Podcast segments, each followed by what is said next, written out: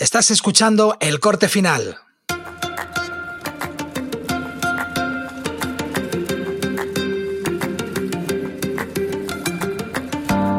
Os doy la bienvenida a El Corte Final, un podcast en el que hablaré de edición de vídeo, cacharritos para el filmmaker, emprendimiento audiovisual y cualquier cosa que sea interesante.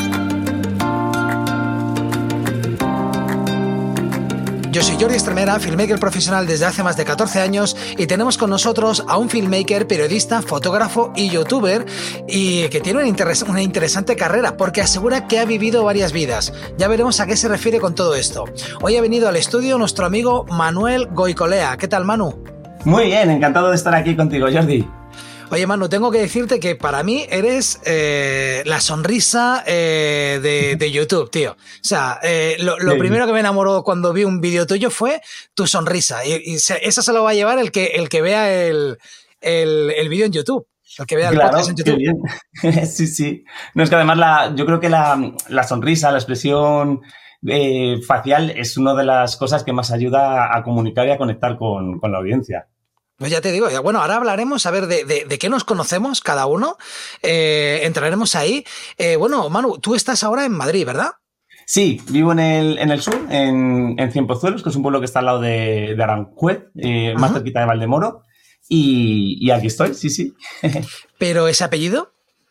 Goicolea es vasco, porque mi abuelo era de, Bilbao y se vino después de la guerra a hacer unas prácticas justo aquí a, Cienpozuelos, además, que iban a ser unas prácticas de tres meses, pero conoció a mi abuela y, ya se quedó. Muy bien.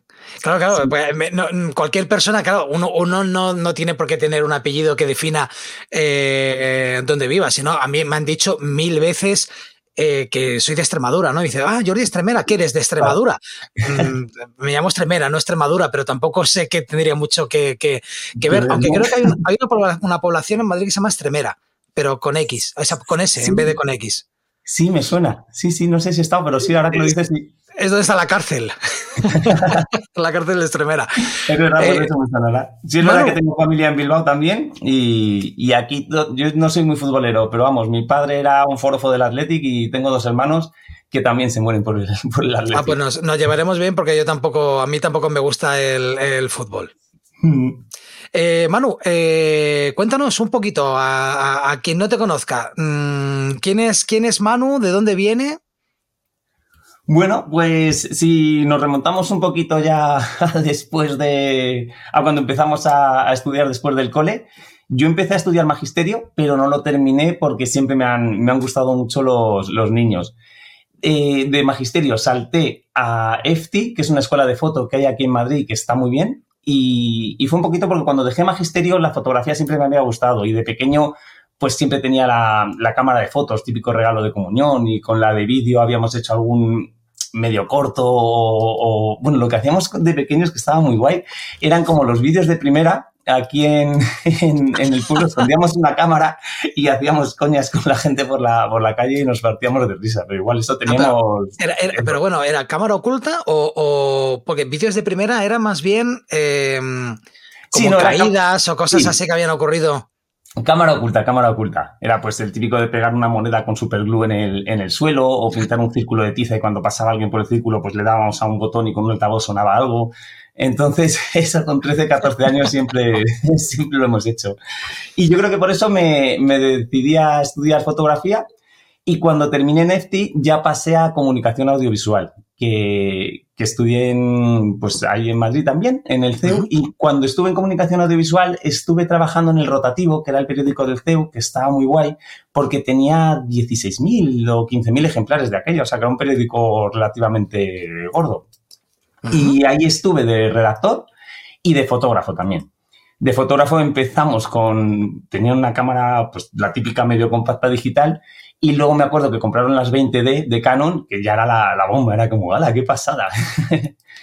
y después de, después de la carrera monté una productora con mi hermano y nos especializamos un poquito en bodas. Ah, teníamos, nuestro producto estrella era el teleboda, que lo llamábamos, que es como un programa de boda, como el tomate de aquella época, y era con reportero. Entonces la idea era ir a la boda y entrevistar a los invitados. En vez de tener el típico vídeo de bolleta coñazo de aquella época, que cuando ibas a casa de un amigo que se había casado, te pongo el vídeo. Bueno, pues si no hay más remedio, pónmelo, pero... en cambio de aquella, como a lo mejor tú salías en el vídeo si habías estado en la boda, pues era más entretenido y más divertido.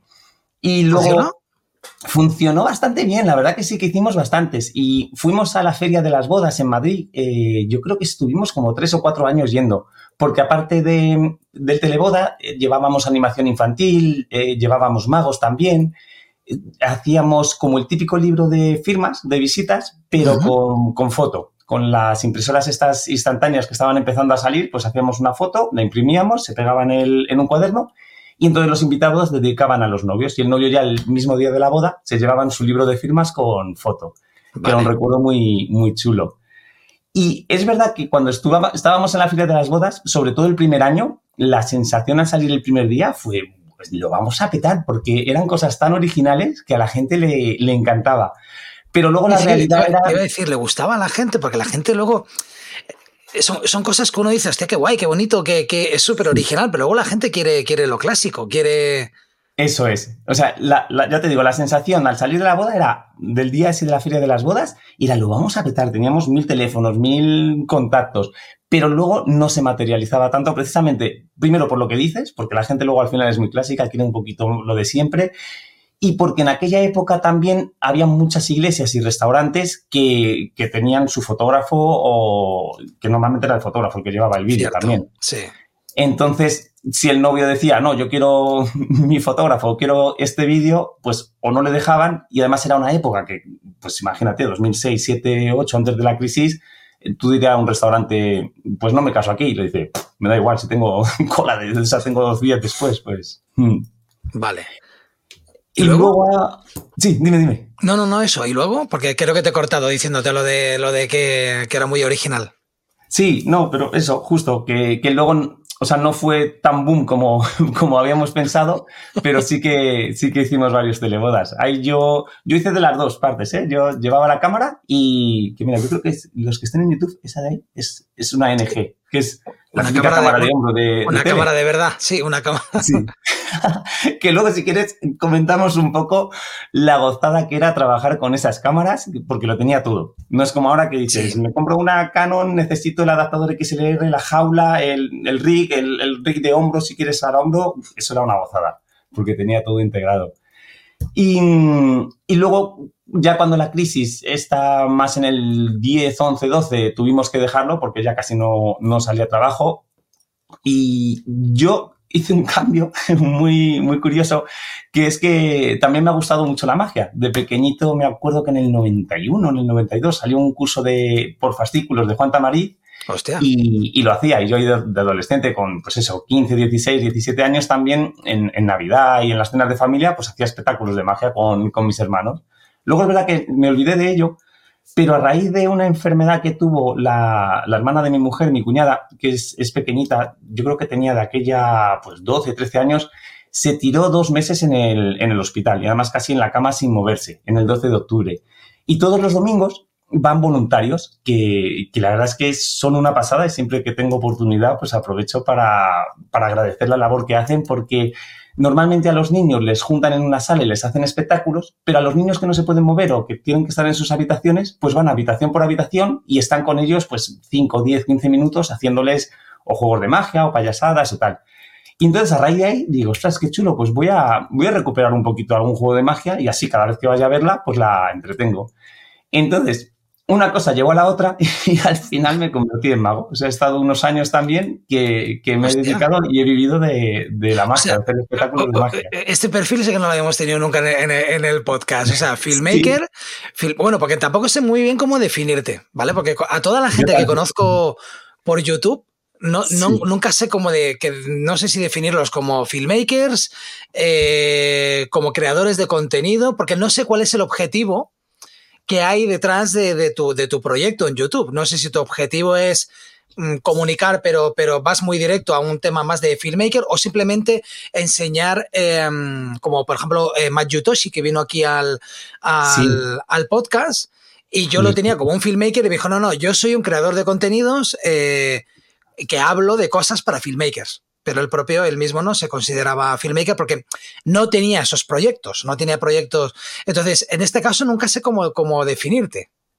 Sí, yo tampoco, ¿eh? Yo ahora estoy ah, en un momento de mi vida que digo, mm, ¿qué soy? ¿Dónde voy? Estoy un mago, soy vago, filmmaker. Sí, sí. Vale, entonces ahora se supone que, tienes como varios, varios frentes. Vives, vives de varias. Eh, ¿Vives solo del vídeo? ¿Vives. ¿Quieres. ¿Cuál es tu plan con YouTube? Eh, ¿Vives de la magia? Pues eh, mitad y mitad, más o menos. Sí tengo clientes de vídeo. De hecho, nunca he dejado de hacer. Porque mm, vídeo, vídeo, empecé a hacer mucho más vídeo a partir de, de la pandemia, un poquito antes. Y bueno, quitando la época esta de, la carrera y después de la productora. Después sí que hacía sobre todo foto y aunque hacía magia, siempre he hecho alguna sesión de foto, pero eran más esporádicas. Entonces la fotografía sí que, la he tenido más. Y, y, ahora de lo que vivo es eh, de, la magia una parte y luego otra parte también de hacer vídeos a, a clientes. Y YouTube, el, el plan que tengo, es verdad que lo empecé un poquito a lo loco, sin una estrategia y sin un plan, y todavía estoy ahí dándole vueltas y, viendo cómo se puede hacer. Porque, o sea, la idea de canal de YouTube es intentar dedicarme a, YouTube o intentar quitarme la parte de los clientes. O sea, yo sería feliz si pudiese hacer vídeos que me apetezcan. Yo imagino que como todos los que nos están oyendo, ¿no? Quítate a los clientes, que son muy pesados algunos, otros no, ¿eh? Entonces, un poco ese es el objetivo. Yo la idea que tenía en YouTube era, pues créate una comunidad y una vez que tengas una comunidad de gente que le guste lo que haces, cómo explicas o, lo que, vamos, sí, lo que enseñas, pues luego te puedes crear a lo mejor algún producto, algún servicio, consultorías, etcétera, y de ahí puede ser una fuente de ingresos, puedes ganar. Y luego hay quien dice que no, que es al revés. Es mejor que tengas primero un producto, un servicio y que utilices YouTube para venderlo y, promocionarlo. Yo creo que no. ¿eh? yo, creo que mm. lo primero, yo creo que es la comunidad. Claro. Pero ¿eh? sí, o sea, vamos, si tienes una comunidad, lógicamente, pues es más fácil, yo creo. Lo que pasa que es muy lento también, ¿eh? Llevo tres años en YouTube, creo que he hecho 140 vídeos ahora mismo y tengo 8.000 suscriptores, 8.100 por ahí. No está nada mal, ¿eh? O sea, yo creo que no está mal. De hecho, de hecho, eh, una cosa curiosa de, cómo te conocí yo. Yo te conocí por un vídeo sugerido que me salió en, YouTube buscando información sobre la Rode eh, Podcaster, la, mesa de mezclas de Rode. Eh, y ahí fue curioso porque, porque vi con un vídeo tuyo que me gustó mucho porque la explicabas muy bien y además era son vídeos no creados para el algoritmo, que el algoritmo es en, son vídeos estos de 10 minutos, además creo que era un, era un vídeo como de media hora, donde para mí era un, era un, manual. Realmente es los vídeos que me gustan cuando estoy buscando un, una review de un producto es un manual. Que me expliquen mm. todo, todos los botones, para qué sirve, cómo funciona, cuál es lo bueno, cuál es lo malo. Y, y fue curioso porque a partir de ahí empecé a seguirte o, no sé si te seguí en ese momento, pero una vez que YouTube detecta que he visto todo tu vídeo, empieza a sugerirme más cosas. Entonces ya empecé a seguirte. Y hace poco recibo un, mail, que resulta que es un mail tuyo, y veo ah, que es un mail de una conversación que ya habíamos ah, tenido, que en el pasado ya me habías contactado, habíamos hablado, y me quedé pensando, hostia, si es eh, Manuel Goicolea, si, si le sigo por YouTube pero lo que no, no, recordaba o no sabía que ya me habías escrito antes al, podcast, o sea que nos conocíamos, nos conocíamos de antes. Sí, de haber hablado antes por, la Loadpack, la, la, consola esa, ¿no? la consola Loadpack, sí. Sí, por, un, episodio que hicimos especial sobre consolas para editar. Sí, eso es. Que, claro, te ponen los dientes largos, luego la ves y dices, joder, gozada de maquinita, pero te escribí para ver si merecía la pena o, no. Y luego me compré el, el Logitech, el ratón, pero la verdad que en Final casi siempre uso atajos, de teclado y un poquito del el trackpad. No, no, no uso mucho el ratón. Bien, pues mira, para hacer un poco de actualización a la gente que escucha el podcast, eh, hace poco he cambiado, eh, o estoy cambiando el setup. Eh, voy, estoy, estoy trabajando bastante en movilidad, estoy viajando bastante, entonces tengo que empezar a, pensar en editar estando fuera de, mi casa y con una máquina potente. Entonces al final me he decidido para comprarme un, me he comprado un MacBook y me ha ocurrido, pues eso, que verme editando en el AVE, en el hotel y demás. Entonces la Loop Deck no puede acompañarme. y ha ocurrido exactamente lo que yo sabía que me iba a ocurrir, y es que me he vuelto idiota. O sea, eh, hay atajos de teclado que olvidas si no tienes la loop deck, que está muy bien cuando estás trabajando en casa, pero cuando estás fuera de casa te sientes como un amateur delante del, programa. Y ese es uno de los problemas que veo a estas consolas. Eh, tanto las consolas como, como, como los mouse que, te, que, tienen como, como el Logitech, que está muy bien, eh, pero que tienes configuradas todas las teclitas y cuando no tienes el mouse estás perdido. Entonces, eh, ahí tengo una relación amor-odio, que ahora no sé qué hacer, no sé qué...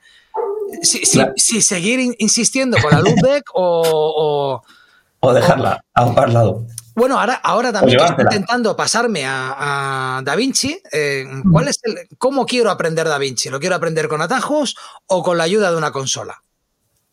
Claro. Entonces, ahí, y, bueno, y bueno, tú, yo creo que tú también estás ahí también, ¿no? Con Da Vinci estás ahí como haciéndole ojitos, ¿puede ser?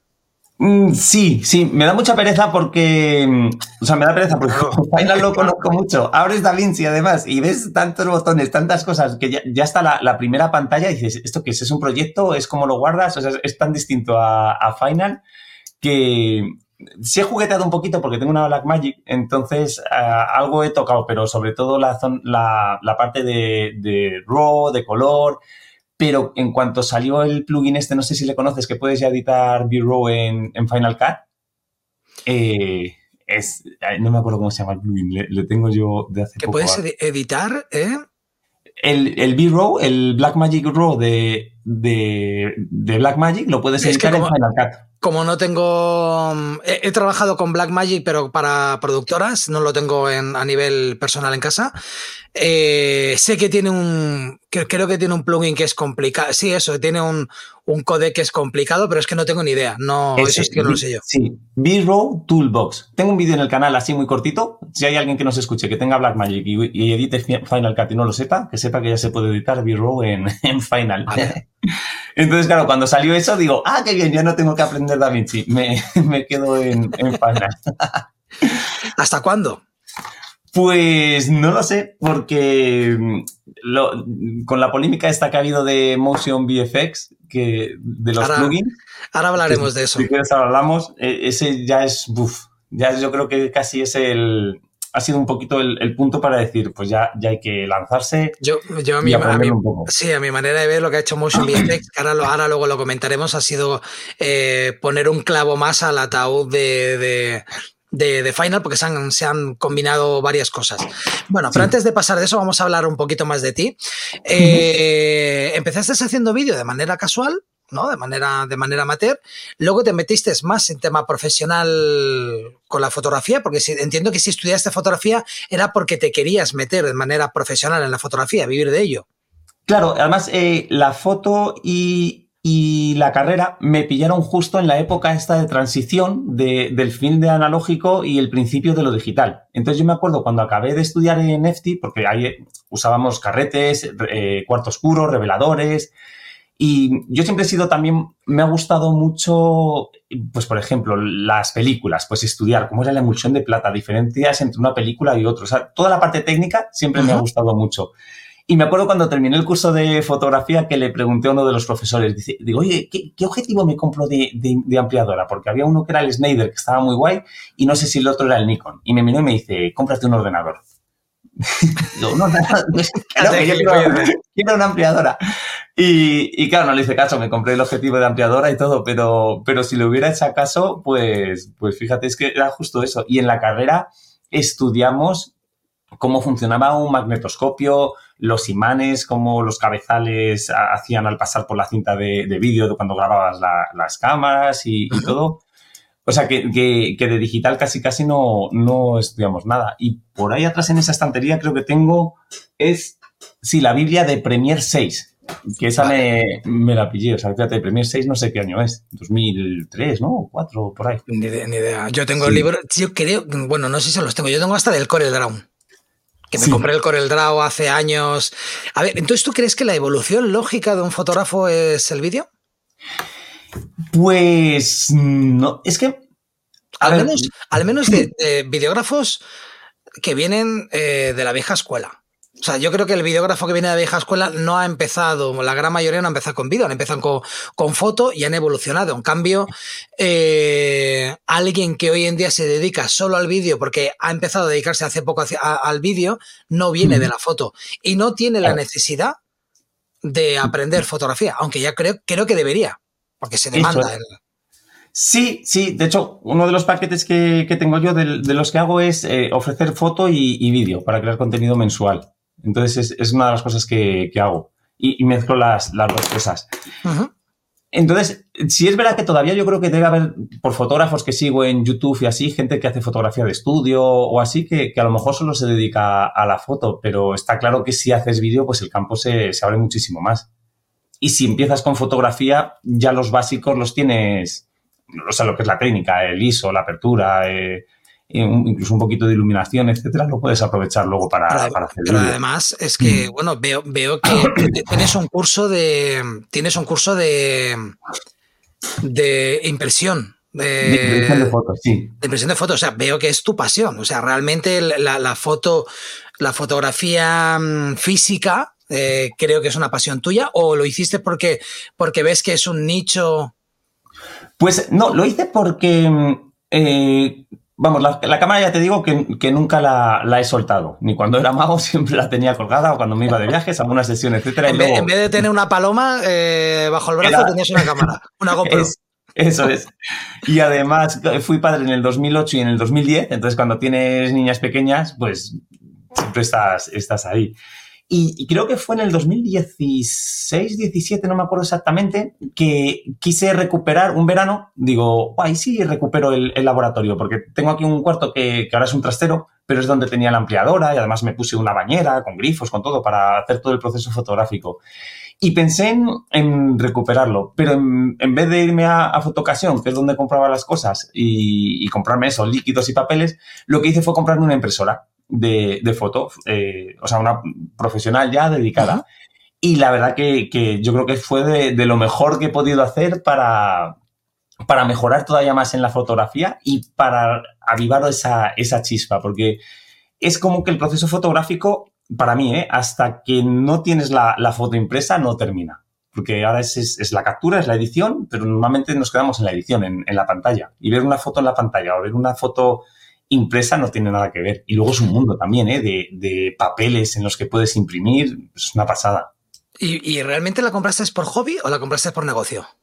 No, ahí la compré por, la compré por hobby. Pensando más en, sí, en, imprimir mis fotos y incluso en regalar a gente. O sea, hacer una foto que imprimes. Si tú le regalas una foto a un amigo tuyo, una foto guapa que hayas hecho y que esté impresa y se la das, es una de las cosas que, como no, es un regalo original. O sea, hoy en día una foto impresa es algo que no, se ve. No, no, no, solo no se ve, sino que a veces no sabes ni dónde ponerla. bueno, bueno, ves las típicas fotos pequeñas que la gente pone en la, nevera. Yo tengo imanes de, los sitios en los que he viajado. Eh, pero sí que es verdad que si alguien te regala una foto impresa, no sabes muy bien dónde, no sabrías muy bien dónde ponerla. Sí, sí, tienes que tener para el libre. ¿Y qué tal fue el curso?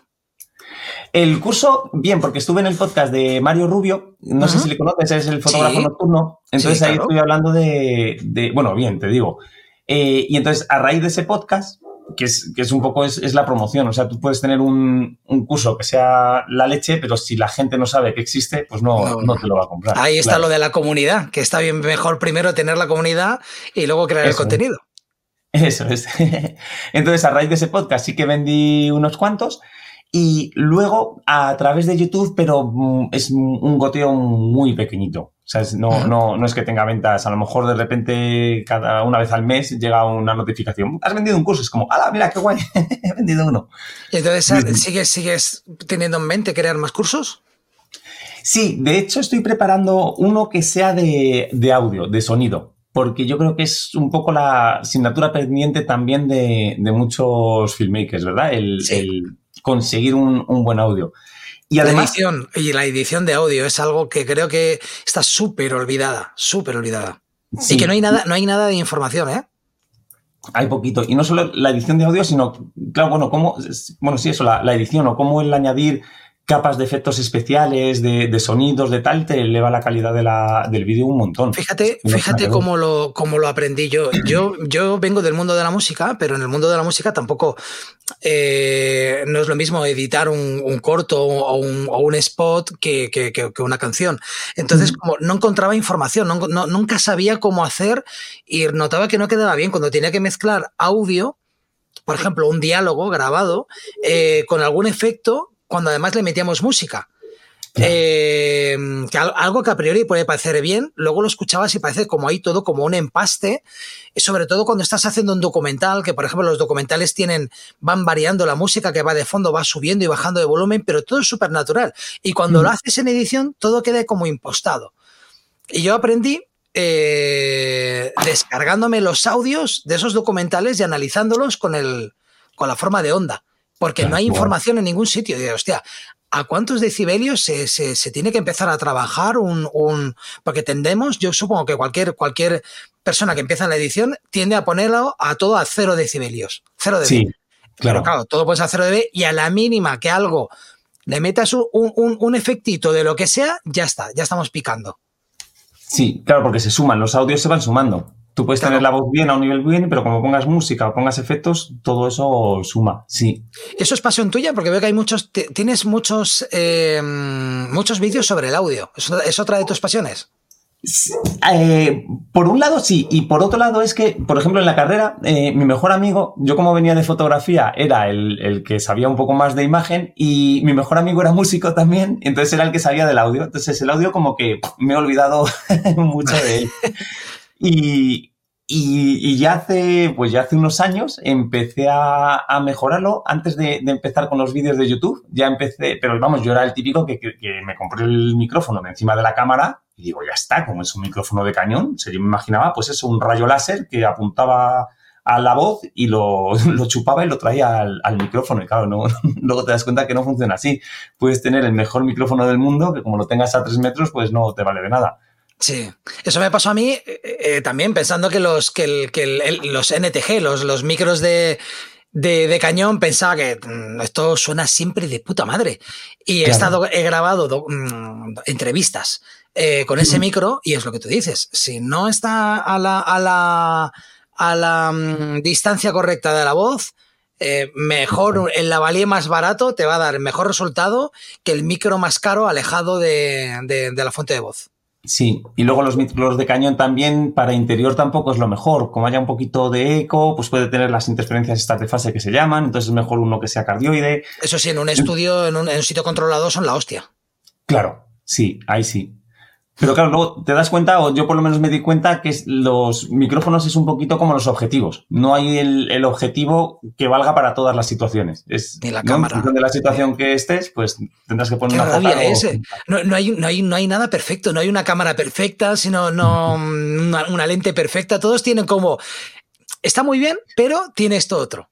Sí. Entonces, eh, veo que también, bueno, has tenido dos, mm, ya si quieres pasamos un poquito al tema del, canal de, YouTube. Sí, eh, lo, de la lente perfecta que acabas de decir, no sé si has visto el anuncio que ha sacado Canon, porque yo tengo Canon un 2405 2.8. No lo he visto, pero he visto bastantes reviews de esto. Sí, entonces yo cuando, yo cuando lo leí solo, 24-105, 2.8, digo, ¡hala! ¡Qué guay! O sea, puede ser casi, casi la lente perfecta. Hasta que ves que es casi como el 70-200, o sea, que pesa un kilo y medio, que es enorme, y no sé si está en 3.500 euros o algo así. Entonces, como, bueno, vale, la lente perfecta, pero... Eh, eh, ¿Qué es full frame? Es full frame, sí. Eh, sí, pues, sí. Mm, tan cara no es, entonces.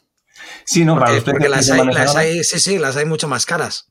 Hmm. Entonces, ¿qué es una lente que ha salido nueva?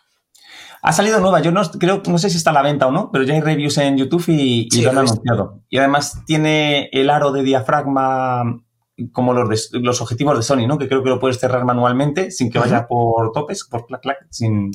Y luego tiene también para poner un, zoom aparte, un aparatito que lo pones y como las, las cámaras de, de tele, puedes hacer zoom con él. Pero claro, es muy grande. Entonces ya no es la lente perfecta porque para ponerla en un gimbal o para llevártela por ahí es, un... Ya, yo, creo, yo, yo, no sé si lo hacen a posta realmente o son limitaciones técnicas que hacen que no exista nada, nada perfecto o cuando tenemos algo perfecto eh, no lo valoramos, que también puede ser, ¿eh? O sea... Sí, hay, muchas cosas, por ejemplo, tú has hecho una review muy buena, yo creo que una de las mejores reviews que he visto en castellano, sin duda, del, del wireless, del nuevo wireless, el, sistema inalámbrico de Rode. Y para mí es una herramienta, pues, rozaría la, perfección. Sí hay fallos, pero hostias, em, algo que hace 7, 8 años eh, no me habría creído que podía existir. No, la verdad que son muy buenos. Y luego además, Rode lo que tiene es que a mí me parece que es una marca que está muy bien porque va actualizando y, va sacando mejoras. Escucha mucho a los clientes el, feedback. O sea, tú les puedes escribir y te dicen, vale, nos lo apuntamos o, se lo pasamos a desarrollo. En cambio, por ejemplo, con Canon, yo tengo una Canon EOS R6, la, la 1, que para vídeo, lo malo que tiene, lo peor para mí es que como le conectes la salida HDMI, para poner un monitor, algo que es, o sea, que es muy útil, pues como hagas eso, ya no puedes grabar internamente en la cámara. Si quieres tener, o sea, no puedes grabar internamente en la cámara si quieres que se vea la imagen en el monitor y en la pantalla de la cámara. Si quieres grabar internamente en la, en la cámara, se desactiva la pantalla de la cámara. Entonces ya no puedes tocar para enfocar ni para nada. Entonces es una faena. O, pues si no, lo pones no, hay nada perfecto. Claro, no tiene sentido. Pero eh, la versión 2 que han sacado ahora una de las cosas que tiene es la opción de falso color. Y, eso por, por firmware lo podrían poner en la R61 normal y, no lo hacen. entonces es una de las cosas que dices, ¿pero por qué? Yo he escrito a Canon, digo, no valdrá de nada, pero les he escrito a decir, oye, ¿por qué no ponéis todas esas cositas que se pueden hacer por, por firmware en la, en la R61? Pues no vas a cambiar de cámara solo por una herramienta. ¿Te han contestado? No. No, no me han contestado, no. A ver, eh, Canon es famosa por capar sus, equipos en, cuanto a firmware. O sea, yo, recuerdo que la primera cámara así más o menos profesional, y cuando digo profesional es que me compré con una doble intención, ya más eh, pensando en monetizar, que fue una 7D. Eh, recuerdo que venía capada y con el Magic Lantern se llamaba el firmware este que hackeaban. Eh, te la descapaban. O sea, entonces era como, no puedo, no puedo entenderlo. O sea, no puedo entender cómo, como por firmware estás limitando la cámara para que, no dé tanto de sí. Sí, sí, solo se te ocurre que tiene, pues eso, una limitación, bueno, una limitación económica puesta por, por, por, Canon. Eso es, porque de, eso es, es que, es que no, no tiene sentido. Y eso que conectes un monitor y se apague la pantalla, es que dices, ¿para qué? Yo porque tengo un montón de ópticas de, Canon, porque todos estos años la primera cámara que me compré fue Canon y, luego además tengo casi toda la serie L de, objetivos fijos, el 24, 50 tal, pero la tengo con truco porque mi hermano pequeño es informático y es un loco de Japón, le, flipa. Y ya cuando terminó la carrera empezó a estudiar, a dar clases de japonés y se ha ido allí un año y pico a estudiar, tal. Entonces, en Japón, por lo visto, hay, una, hay un consumismo que es desaforado y hay un mercado de segunda mano que es tres veces el de aquí. Entonces, yo, objetivos como el 85 1.2, que aquí eran 2.000 euros así, me lo trajo mi hermano de Japón por 600 euros de segunda mano y cuando me lo dio, digo, pero, o sea, si me dices que es nuevo, me lo creo y me ha traído varios objetivos. Cada, vez que va a Japón le digo, oye, tío, si puedes ir a la tienda esta, te digo a ver qué objetivos tienes. Y me hace llamadas desde allí. Mira, mira la vitrina. Y a lo mejor, claro, ves, pero un porrón ¿eh? de, objetivos. ¿Cuántas lentes tienes? Eh, fijas tengo 24, 50, 85 y el 100 macro. Y luego de zooms tengo el 1635 F4. Eh, me falta el 2870. Curiosamente, de Canon tengo uno de Sigma y luego tengo el 70-200 y el 2405 F4, que es el que más uso para vídeo. Vale, y además me has dicho que tienes una Blackmagic. Sí, una, 4K. Vale, ¿y aún así te, apetece pasarte a otro formato? Mm, no, no es que me apetezca, es que si no tuviera tanto equipo, a lo mejor, a lo mejor me habría pasado, no sé, no sé si a Sony, no lo sé. No eso muchas veces lo he pensado yo, lo de pasarme a Sony, a ver, por lo que hablamos, nunca existe la cámara perfecta. Eh, y al fin y al cabo, lo que tienes luego que quedarte es pensar en cuál es, entonces, ya que no existe la cámara perfecta, cuál es la que mejor se adapta a mi manera de trabajar o, al estilo de trabajo o los trabajos que yo tengo. Eh, el problema es que. También, claro. claro, el problema es cuando creces. Cuando empiezas a crecer, empiezan a haber otro tipo de demandas y tu cámara a lo mejor ya empieza a verse pequeña o que no es la correcta para dependiendo de qué tipos de trabajo. Tú, por ejemplo, ¿qué es lo que sueles hacer? Para. Ah, de, de, de, trabajo, de vídeo. Pues eh, grabo mucho en entrevistas o, o, vídeos de gente hablando. Pues ya está. Puede ser una entrevista, una pregunta, puede estar contando algo que se hace en la empresa.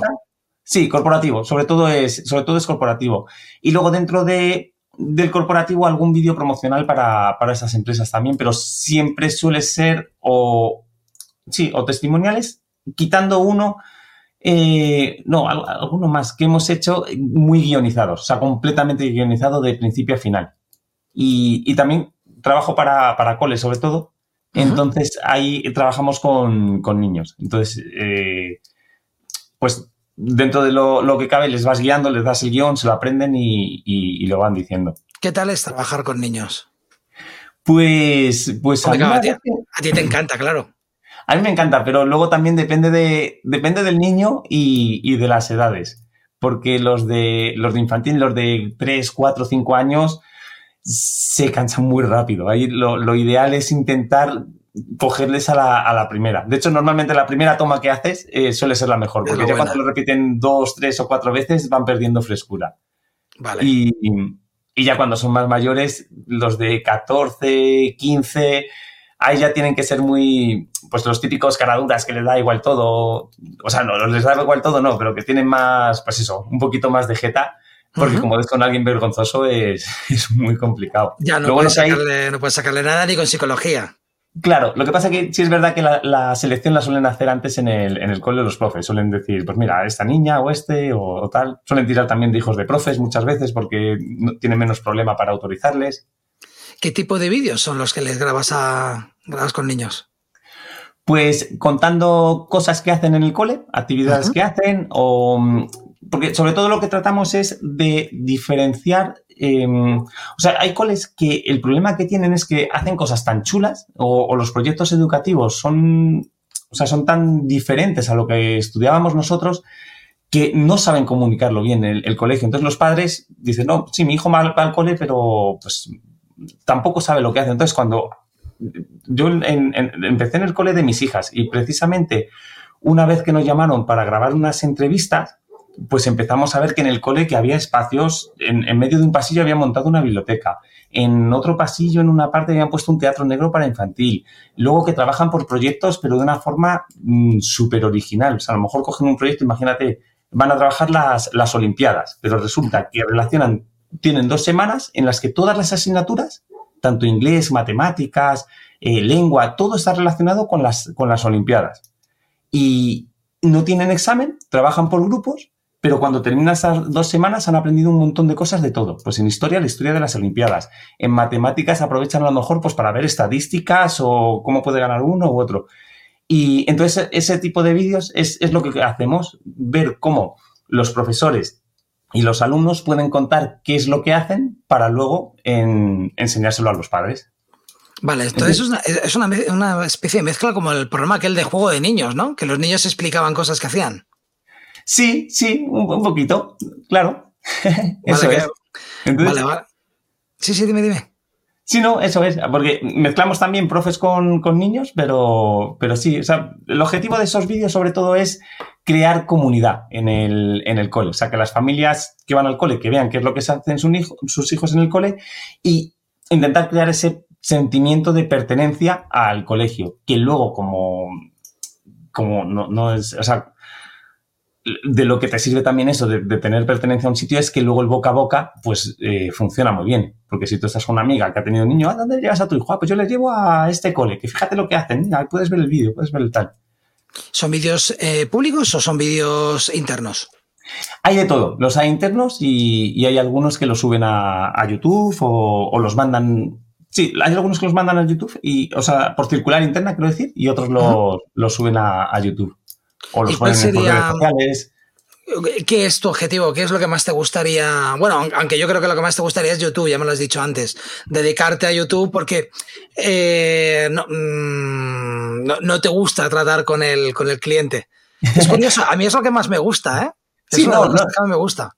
No es que no me guste, es así. De, de hecho, los, los, clientes de vídeo que tengo, eh, de momento yo creo no tengo ninguno de estos pesados que te dicen, ay, pues cámbiame esto, cámbiame lo otro. O sea, casi todos es, les mandas el vídeo y te dicen, me encanta, qué bonito. No quieres ningún cambio. No, no, no, déjalo como está. Digo, pues vale. Tú, tientes, tú no preguntes si quieren algún cambio, tú no tientes. O sea, yo, claro, a mí claro. me encanta el trato con el cliente, pero a lo mejor sí que es verdad que luego ya lo complicado es en, el, en la postproducción. El trato con el cliente ya en postproducción. Entonces, sí, eso ya puede ser manejar la, la, expectativa del cliente, si es la que el cliente quería, si es lo que le gustaba, si no, difiere mucho porque a lo mejor él tiene una idea, pero tú creativamente has tenido otra y los dos tenéis dos visiones completamente diferentes. Eso claro. se tiene que dejar muy claro siempre al principio con, un, con, un, con mucho briefing, con mucha conversación y no todos los proyectos nos permiten tener mmm, muchas horas de briefing o comunicación para saber si el cliente es exactamente lo que él quería. Claro, Entonces, pero, en, en, este caso, claro. Hmm, Pero sí es importante lo que dices, o sea, es, es sobre todo definir cuál es el objetivo del vídeo. A mí me gusta eh, para, para, que los dos estemos en, en, en, la misma página, ¿no? Como se suele decir. O sea, ¿para qué es el vídeo? ¿Qué se pretende hacer con el vídeo? Y, y, y, luego, una vez que ya se sepa qué es y para quién es, cómo, cómo va a ser. O, porque los, los que son guionizados, yo les doy el guion y les explico un poquito. Si podemos, hacemos una lectura, que eso está guay. Y entonces ahí ya con el guion que han visto, pues, y explicándoles un poquito, pues mira, aquí creo que vamos a grabar estos planos, este tipo, yo intento que lo, que lo vean. Entonces, si, a ver, es que me lío un poquito, pero cuando, cuando, no, me, me, pasa a veces que es que tengo tantas ideas en la cabeza que es como me atasco. Y, sí, sí, sí, a veces me pasa a mí también, ¿eh? Entonces, si tienes todo claro en, con el cliente y luego tú lo tienes todo claro, porque yo me suelo hacer, cuando son vídeos guionizados, me hago lista de planos, me hago hasta dibujo fatal, pero me da igual, me hago un storyboard y me hago todo. Sí. Entonces ya al llegar a edición es súper fácil porque es este plano aquí, este plano aquí, este aquí, este aquí, este aquí. Entonces ya es solo, solo juntarlo un poquito. Vale. Y, y, y, acotarlos y, o sea, grabo muy poquito de más de lo que necesito cuando son vídeos que son guionizados. Eso cuando es ideal. No, cuando es, cuando, claro. cuando es guionizado y está todo completamente... mm, Es, es entiendo que el, el, el, proceso de llegar a ese punto antes de la grabación es lento, pero sí. eso agiliza muchísimo la postproducción de después, porque ya vas a tiro hecho. Aquí va este plano, aquí va este plano, esta es la música que hemos escogido, la hemos escogido de antes, está todo hablado y claro, la experiencia es lo que te tiene que dar que esa idea que tú tenías luego encaje, porque luego también puede ser que que no encaje, que, que, que improvises y... algo y que luego no, no, funcione. Eso es, y vendérsela al cliente también, porque eso es, o sea, te, te lleva muchas horas, son, o sea, muchas horas dedicadas antes de, de apretar el botón de grabar. Hmm. Tienes un montón de horas de tanto de eso, de, de reunión, de escribir, de pensar que, cuáles son los planos, pero ya cuando vas a grabar ya sabes lo que vas a grabar. Debe ser como, nunca he hecho una peli, pero debe ser como cuando grabas una peli, ¿no? Tenemos que grabar este plano, este y este. Sí. Entonces es, es, un poquito así. Y no, y está muy bien porque así también sabes controlar realmente si en un día te va a dar tiempo a grabarlo todo. Claro. O sea, porque lo, tienes todo controlado y tú sabes, antes de ir a comer, sabes, eh, oye, pues no nos va a dar tiempo. O hoy vamos a terminar tarde. O mira, vamos adelantado. Yo creo que esto funciona bien. Sí, sí. Y siempre, a, a, mí me pasa igual que a ti, ¿eh? yo no sé dibujar, pero da igual. O sea, yo muchas veces um, o dibujo palitos, sí. hombres con palitos, porque sobre todo el, el, el, storyboard es para, sobre todo, entenderlo tú y si tienes que trabajar con más gente, que la gente entienda lo que tú estás diciéndolo. Ya da igual fuera del arte o no.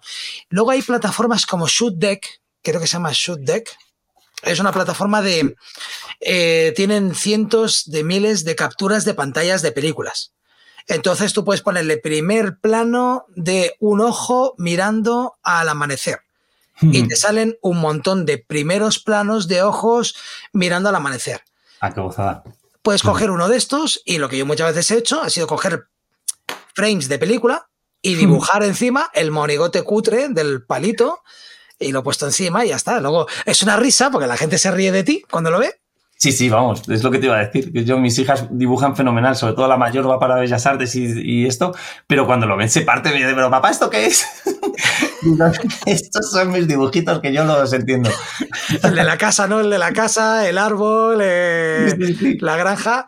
Vale, vale. Entonces, bueno, y, ahora vamos a pasar al tema de, YouTube, porque en un momento dado decides crear un canal de, de YouTube. ¿Con qué, ¿Con qué finalidad? Pues en, principio, ya te digo, lo, lo, creé con la finalidad de decir, pues voy a ver si consigo hacerme una comunidad, a ver qué me dicen, qué vídeos hago, por dónde voy y si luego pues puedo ofrecer algo para, vivir de, YouTube, ya sea vendiendo cursos o con consultorías o, ver, intentar descubrir la manera. Entonces empecé mucho con, con fotografía. Los primeros vídeos son sobre todo de fotografía. Y, y luego también, como, como llevaba muchos años actuando delante del público y hablando delante del público, digo, ojo, esto de YouTube, pues siempre te da un poquito de vergüenza y de cosas, pero digo, lo de hablar a la cámara lo tengo que tener, vamos, dominado, ¿no? Porque es que ya tengo muchas horas de rodaje. ¿Y qué va? ¿Tú ves ahora los primeros vídeos? Yo los veo y digo, y hablo raro. Es como, ¿pero qué te pasa, hermano? ¿Por qué hablas así? Es como, sí, no sé, un, ritmo raro. Luego te acostumbras. Sí, luego te acostumbras, pero es verdad que luego vas, vas soltándote y luego voy probando cosas también, porque verás vídeos que empiezo como muy emocionado, es como, hola, ¿qué tal? Soy Manu, hoy vamos a ver un vídeo que es alucinante, bla, bla, bla. Y luego digo, y voy a ver qué pasa si en vez de emocionarme tanto, eh, hablo un poquito más calmado, pues como estamos hablando ahora, ¿no? Siempre, siempre hay que tener un, un puntito más de energía, porque la cámara yo creo que es como que te, te come energía te come dos o tres puntos de energía, te la come. Entonces, si tú en una conversación normal. notas, tú te notas la energía por dentro, pero no la exteriorizas. Eso es. Mejor es eso.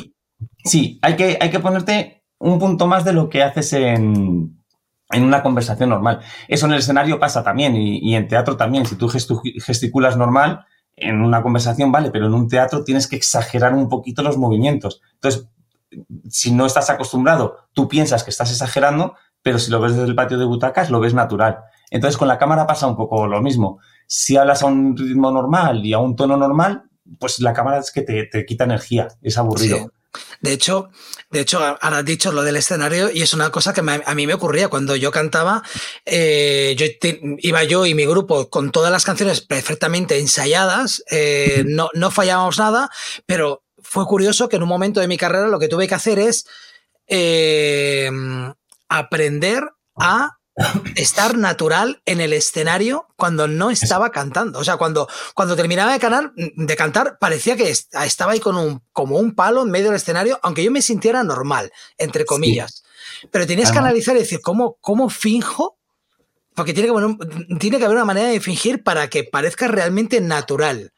entonces tienes que fingir esa naturalidad, esa tranquilidad que tienes. Eso es. Entonces, creo que una, una cámara es lo mismo. Sí, porque es que parecer natural en un escenario, da igual que estés, yo creo, cantando, actuando o dando una charla, no tiene nada de natural. Es, otra de las. Es que estás encima de un escenario y te está mirando todo el mundo. Y eres consciente de ello. Sí, sí, sí. Y, lo que te digo, la forma de hablar, de gesticular y de moverte no, no es como lo harías en tu vida diaria.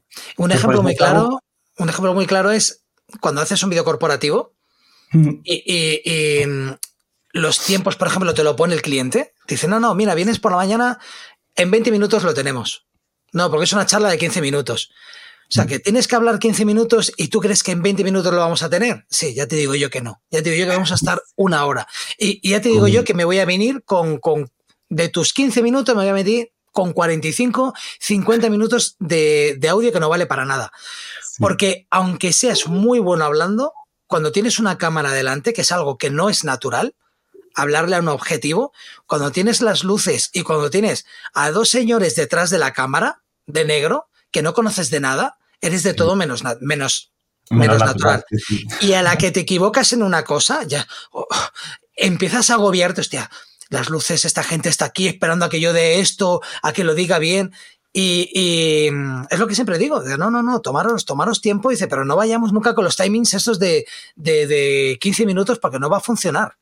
Sí, sí, sí. Y eso es un poco también como cuando, pues eso, cuando haces una sesión de, fotos, si puedes hablar antes con la persona, tener una conversación, explicarle lo que vas a hacer, tranquilizarte, que te conozca, aunque sean unos minutitos, eso ayuda mucho. Pero como vayas con prisa, y luego también muchas veces em, a la gente que vamos a grabar, si no está muy dispuesta y encima él tiene sus movidas y su trabajo y le estamos interrumpiendo, es peor todavía, claro, porque muchas veces para ellos es un marrón, es, es joder, ahora me toca a mí grabar y voy a dejar una hora de hacer mi trabajo que lo voy a tener que hacer luego.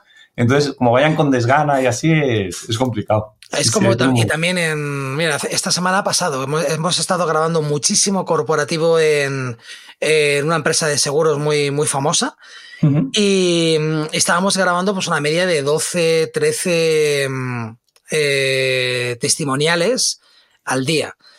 Eh, y es un problema, sobre todo cuando no están sueltos, que ninguno está suelto porque no está acostumbrado a grabar a cámara. Mm. Y lo que yo siempre digo es eh, intentar darle las menos eh, coordenadas posibles para no agobiarlo, porque intento que en el rodaje haya poca gente detrás de la cámara, porque uno empieza a decir, claro, yo, yo me fijo mucho en lo que queda en cámara, oye, estás encorvado. O, o gente que se pone en cámara y se, se gira hacia la izquierda ponte un poquito más recto, pero, pero tú estate tranquilo, ¿eh? Vale. Y empieza el de atrás.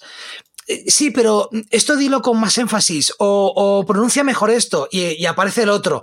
Ya, pero es que, mmm, oye, tal vez deberías de aprovecharte mmm, la americana y en un momento dado quitártela y les empiezas a dar eh, instrucciones para hacer y lo que haces es agobiarlo y pasa como a los niños, que a lo mejor la primera toma es, sí. es la buena, al menos claro. la más natural. Y a partir de ahí notas que cada vez que, que, repites, empeoras, empeoras, empeoras y dices, mira, va, voy a dejarlo con la primera o, o, lo que haría un buen editor. Voy a coger un poquito de la primera, un poquito de la segunda y un poquito de la, de la tercera y montaré aquí un buen, un buen vídeo. Que también eso sí. muchas veces depende de nosotros, el hacerlo que sea fluido. Eso es, sí. Y de. Porque testimoniales también con imágenes por encima o no? Para sí. aprovechar esos cortes, sí, ¿no? Sí, porque con... a mí no me gusta que se vea nunca, a mí no me gusta que se vea el corte. Mm, claro. Entonces, siempre hay truquitos, ¿no? Como el, el, el, zoom este YouTube que hay, ¿no? Que es, que es, sí. que es un corte y luego aparece con mm. zoom. O yo ya suelo grabar prácticamente el 90% de los testimoniales que grabo lo grabo a dos cámaras. Mm. Ah, claro, entonces ahí ya puedes. Ya puedes editar, queda más vistoso, no, tan, no es tan aburrido como un solo, como un solo plano. Y entonces, nada, montas el canal de YouTube, pero ¿con qué intención?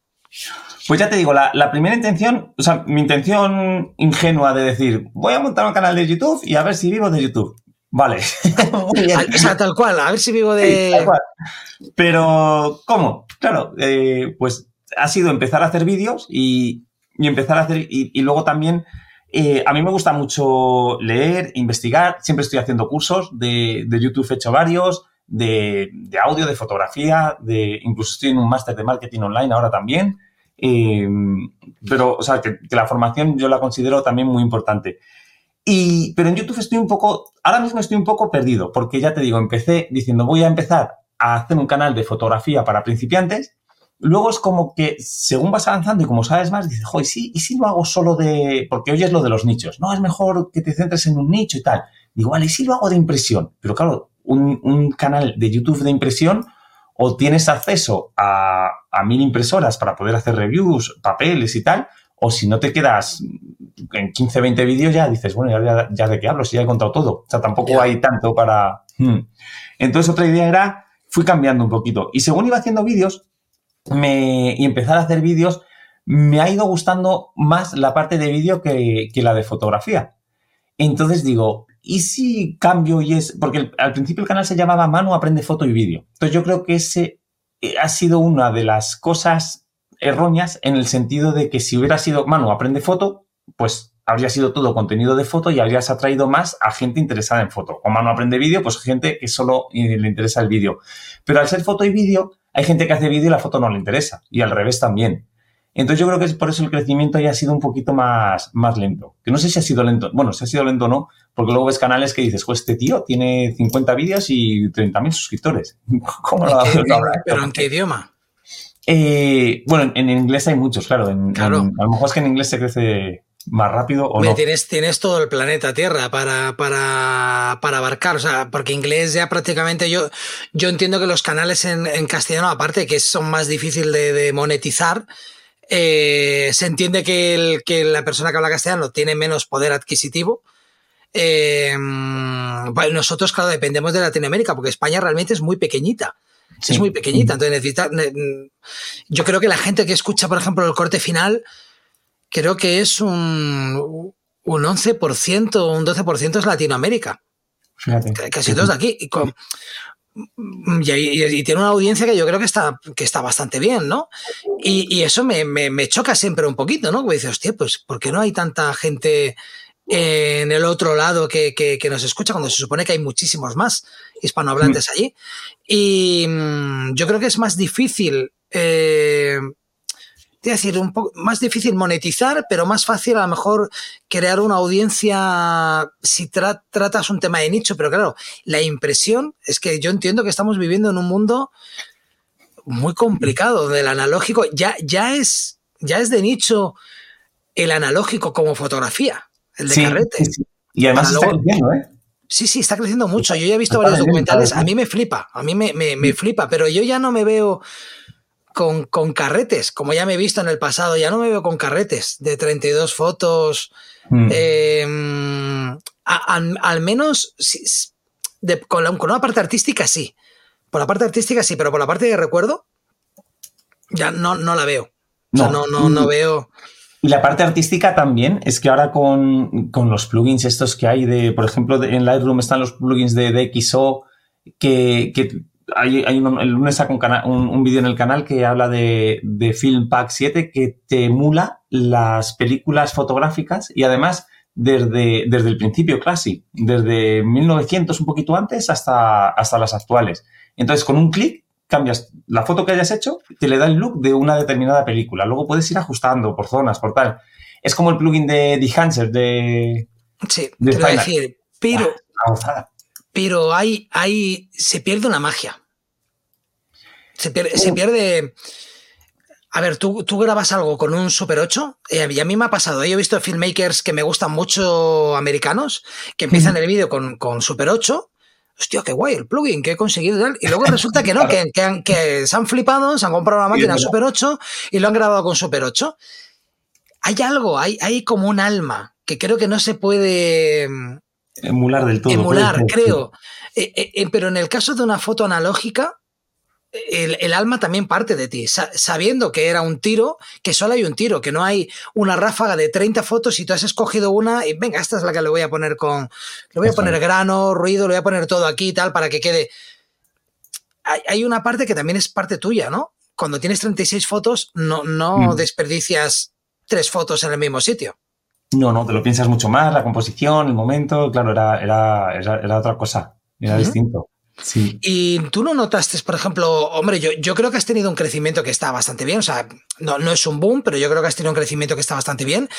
Ya el hecho de que, por ejemplo, YouTube me haya mostrado un vídeo tuyo, yo creo que creo que ya debería de ser un, un, punto indicativo de que estás ahí, estás ahí, y que nos hayamos conocido tú y yo por dos dos vías totalmente diferentes. Tú me has conocido a mí por el podcast y ya habíamos hablado, y luego yo te, te, conocí por ahí, por, por otro lado. Eh, me, hace pensar dos cosas, o que el mundo es muy pequeño, o, que, o que los que estamos, los que nos gustan las mismas cosas, estamos condenados a, a encontrarnos en el, en el camino tarde o temprano. Entonces, el, el, crecimiento del podcast está ahí. ¿Tú, ¿Tú lo vas siguiendo? ¿Hay algún vídeo que tú dijeras, aquí, aquí lo peté? ¿Aquí esto empezó a subir o, ha sido todo muy gradual? Eh, ha sido bastante, bastante gradual. Y, hombre, digo tres años, ocho mil suscriptores y tal, que, es, o sea, no lo digo con, como diciendo, jo, claro, lo pasa, lo ves que dices, hay, hay tíos que tienen menos y tienen mucho más yo lo que he aprendido es que yo creo que es en todo a, no compararse. O sea, tú sigue tu camino, lo estás haciendo así y, está muy bien. Eh, de hecho, es una cosa que, hice también cuando empecé con la magia, fue el, al principio te obsesionas con la competencia, que luego si quieres hablamos de similitudes entre, entre magos, filmmakers y fotógrafos, porque al final ofrecemos un servicio y es muy parecido. Y yo una, ha habido una época en la que no me he preocupado de la competencia para nada. Es decir, no tengo competencia, pero no tengo competencia en el sentido de yo voy a hacerlo como creo que hay que hacerlo y, tiro para adelante. Y entonces, en ese sentido sí me fue, me fue muy bien.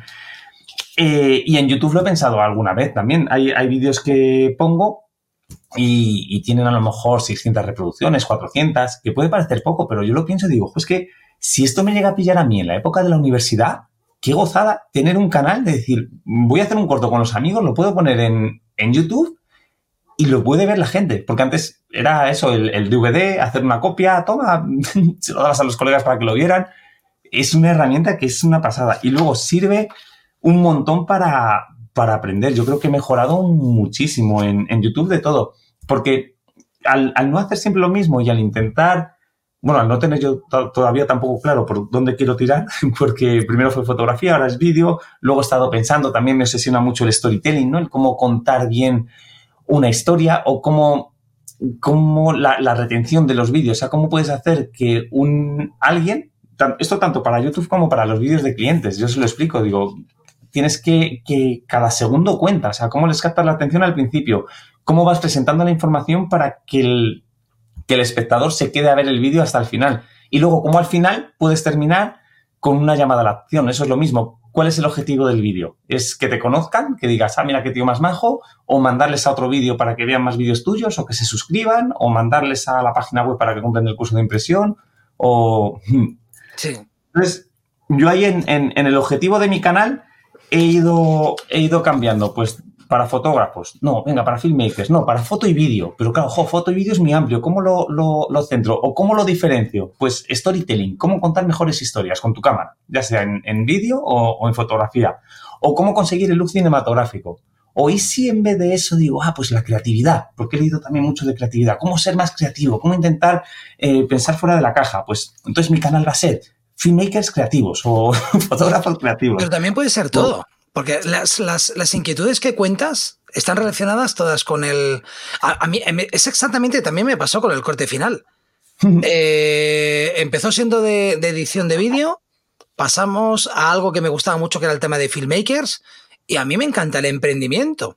Entonces, es, eh, al final acabo hablando de todo. Eh, mm, acabamos hablando con cualquier persona que venga, hablamos o de cine, de series, cosas de la vida. Hablamos, obviamente, el, el nexo en común es el, es el, es el filmmaking, pero creo que, que, es, que es algo que cualquier filmmaker mmm, le atañe o le afecta. ¿no? Excepto por algunos casos en concretos, yo creo que la parte de emprendimiento o de conseguir clientes o de cuánto cobrar, yo creo que le interesa a todo el mundo, a no ser de que estés asalariado que trabaja de filmmaker a salida, pero que somos muy pocos los, los filmmakers. Eh, somos muy pocos, yo no lo soy. No, conozco muy pocos filmmakers asalariados. Entonces, al fin y al cabo, creo que se trata de eso.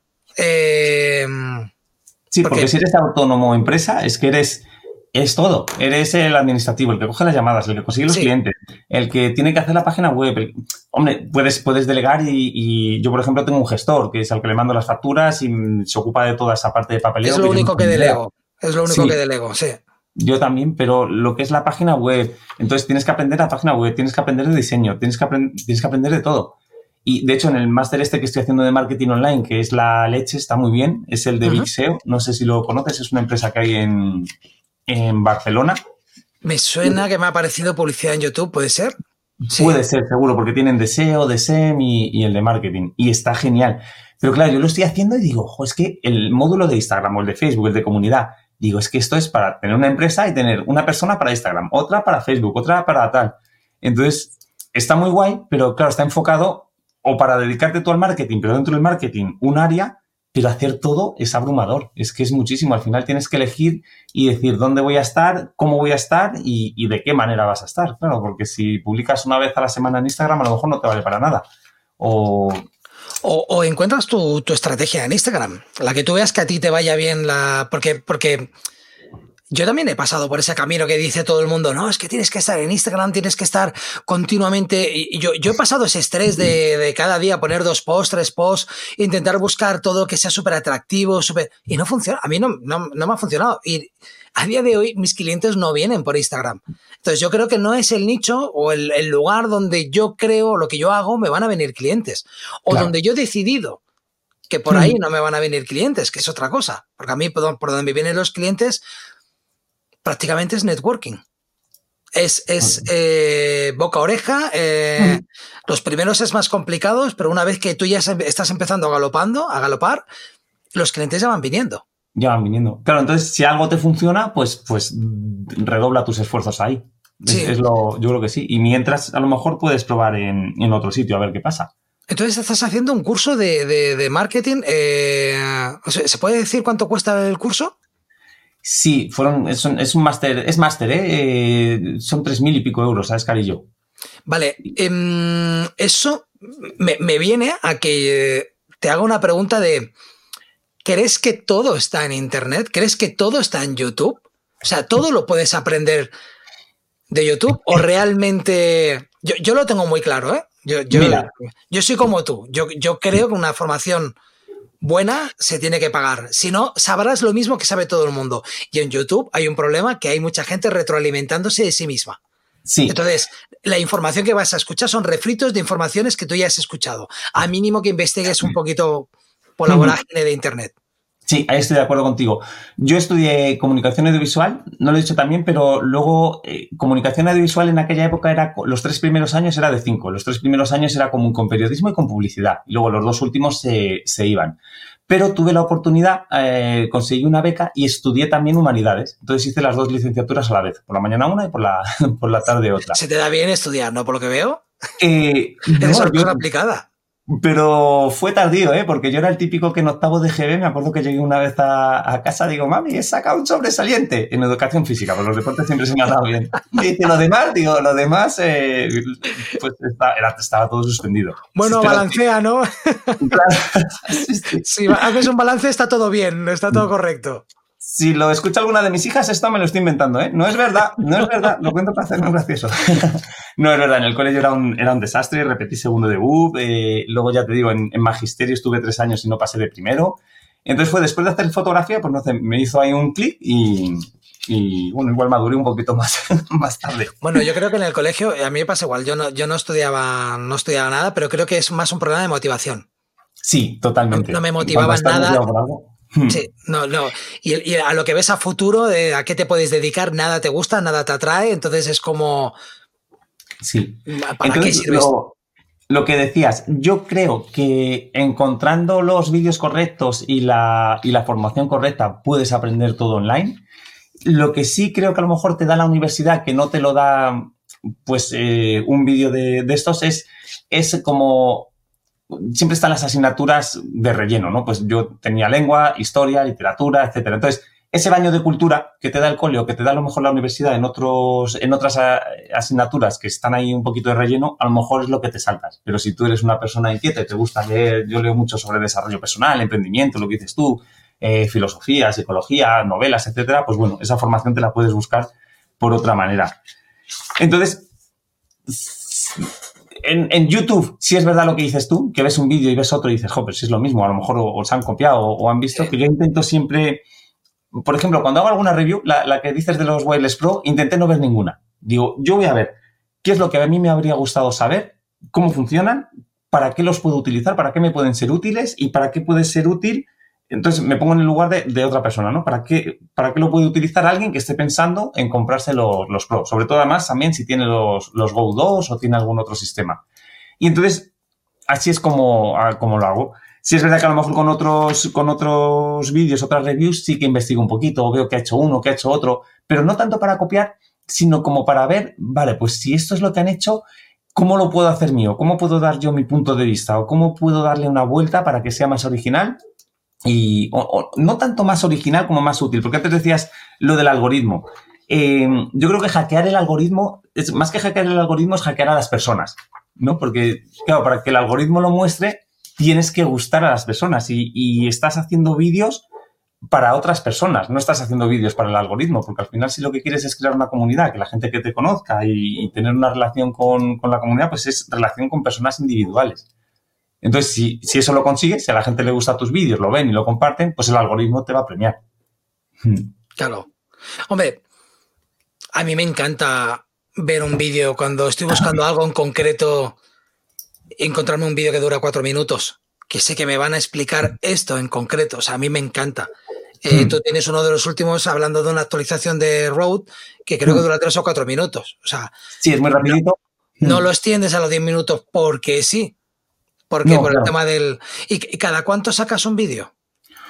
Pues empecé sacando uno a la semana. El año pasado tuve ahí como una medio crisis de no saber qué hacer. Digo, ¿por dónde tiro? ¿Por fotografía? ¿Por tal? ¿Por tal? Y entonces fue, me bloqueé y no sé si en cuatro meses o cinco saqué dos o tres. Y, ahora desde septiembre, final de septiembre, estoy intentando sacar uno a la semana. Pero em, también tengo la duda y estoy ahora pensando, ojo, ¿merece la pena sacar un vídeo a la semana aunque no sea tan bueno o, no le pueda dedicar mm, tanto tiempo? ¿O estoy viendo si es mejor espaciarlo un poquito y hacer vídeos de, más calidad? No tanto de contenido, sino intentar también que sea más calidad visual, pues mm, dedicarle más tiempo al B-roll, a grabar más planos, a, la música. A mí lo que más me, cuesta es, es, la música, es las canciones. Es como mi punto débil yo uso, estoy suscrito a Artlist. Y luego compré también hace años cuando salió lo de Audio. Audio, que, no, que sí, lo tengo yo también, que no, que porque era licencia perpetua, pero es, que voy a audio cuando, cuando llevo una mañana buscando música en Artlist y por lo que sea estoy bloqueado, no encuentro nada, necesito un respiro y me voy a audio. sí, y, y, vuelvo a Artlist.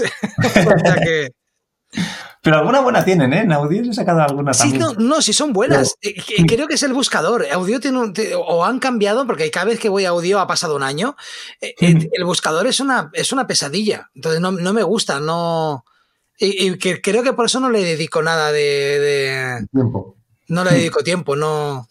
A mí es que, además es que yo creo que es algo que, que, se me da mal. O sea, que es como género, vale, pongo pues cinemático, o, pones género eh, blog o tal, pero te empiezas a poner música que a mí no me gusta. Digo, joder, es que esto no le pega al, vídeo que estoy haciendo, no le pega.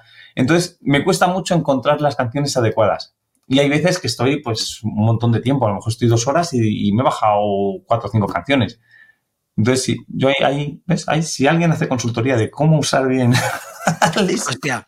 A ver, porque realmente em, yo creo que hay, que encontrar un balance, ¿no? Porque eh, sí es cierto que yo tengo muchos, muchos compañeros que me han dicho que, que, les va bien en YouTube. Y dicen que en YouTube lo importante es la, cantidad, más que la calidad.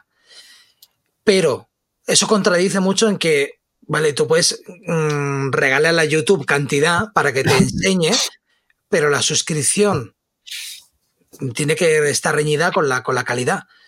incluso visual. Sí que es verdad que sigo filmmakers. O sea, a mí me da igual que tu fondo tenga luces de neón, tenga muchos colorines, neones, o sea, violetas. Eh, eso me da un poco igual si el contenido es bueno. Pero si además, si además la imagen es chula, sí que es verdad que he visto canales que han cuidado mucho la imagen de filmmakers que los ves y dices, hostia, estás buscando lo que sea, los ves, hostia, y te gusta y te suscribes, pero luego ves los suscriptores y ves que tienen, que tienen poquísimos y tienen muy pocas views. Pero ves, yo ya le he dado a suscribir y le he dado a suscribir porque física, o sea, el vídeo estéticamente me ha sido atractivo. Está bien grabado, el tío me cae bien o el tío lo explica bien y luego ves y dices, pues tiene 200 visitas. Sí, es una de las cosas también que, dices, que, claro, ahí, tienes que cambiar un poco el, chip, porque yo mm, los últimos vídeos, quitando los de Road y el año pasado, la media que tenía al, al, mes así era de 200 visitas, 250, y dices, joder, es que, porque al final es, dedicarle tiempo, es, mucho tiempo hacer un, un vídeo, el cómo lo haces, el guion, los puntos que vas a tratar, grabar, editar, al final te lleva unas horas. Y dices, si merece la pena para 200 visitas, pero luego si lo piensas en, salas de cine, dices, bueno, he llenado una sala de cine y, han visto mi vídeo. Entonces ya te hace más ilusión así. Hombre, a mí me parece, a mí sí. A mí sí, o sea, mm. es lo que tú dices, compararte, tío. Mm, ¿Qué, te vas a comparar? ¿200 visitas es poco? Mira, yo sigo esforzándome subiéndome los vídeos en YouTube. Y hay vídeos que tienen 400 visitas. Yo, no sé si alguna ha subido más de las 400 visitas. Y hay otros que tienen 14. O sea, mm para mí es un más a más. O sea, yo realmente esto lo hago para, para, para, para que se escuche por un podcatcher. Y, pero luego el que quiera tragarse dos horas de chapa con, dos señores hablando, eh, te, iba, a decir, uno calvo y otro con mucho pelo en, eh, tu casa. Esto es el, esto es el, el, balance. Para mí es un más a más que hago sobre todo por mí, porque también es un recuerdo de esta, de esta conversación que vamos a tener, es un recuerdo que yo tengo eh, grabado. Y a lo mejor algún día, esto que cuenta todo el mundo, un día subes un vídeo que lo peta. Sí. eso hace que lo peten el resto. Eso es.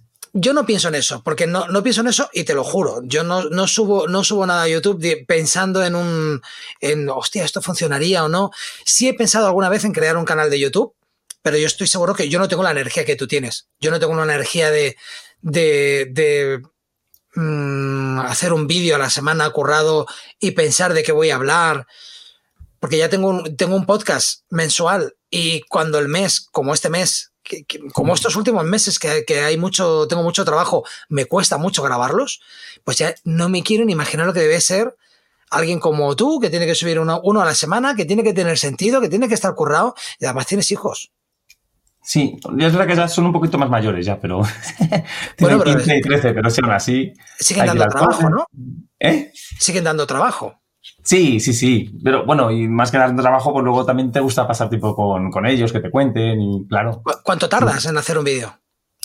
Pues depende. Por ejemplo, el que sale el lunes, que es un tutorial de, de, un plugin de Lightroom, pues es muy cómodo porque pones la cámara, haces una introducción y luego ya estás en el ordenador contando cómo funciona. Pero algunos de los últimos que he hecho, el de proyecto creativo, yo creo que es el que más me gusta de todos los que he hecho. No sé si lo has visto, que es, hablo de, de un proyecto creativo que hice no. haciendo fotos a una banqueta. Ese vídeo yo creo que me llevó a lo mejor unas 15, 16, 17 horas hacerlo. Puede ser. Porque tiene mucho b-roll, el guion, la edición, la música. Y el del wireless, ¿no? Que, que te vas con unos moteros a, a hablarle al lado de un tubo de escape. Ese no. Sí, ese, ese aproveché eh, que tuve que ir a Madrid con, con, una de mis hijas ahí por la calle Orense y me los llevé. Digo, digo, espera, que vamos a grabar una cosa. Entonces es, es, ella la que me grabó, la pobre. Se me olvidó llevar trípode ni monopié ni nada. Entonces por eso se, se, mueve, se mueve tanto, lo tuve que estabilizar.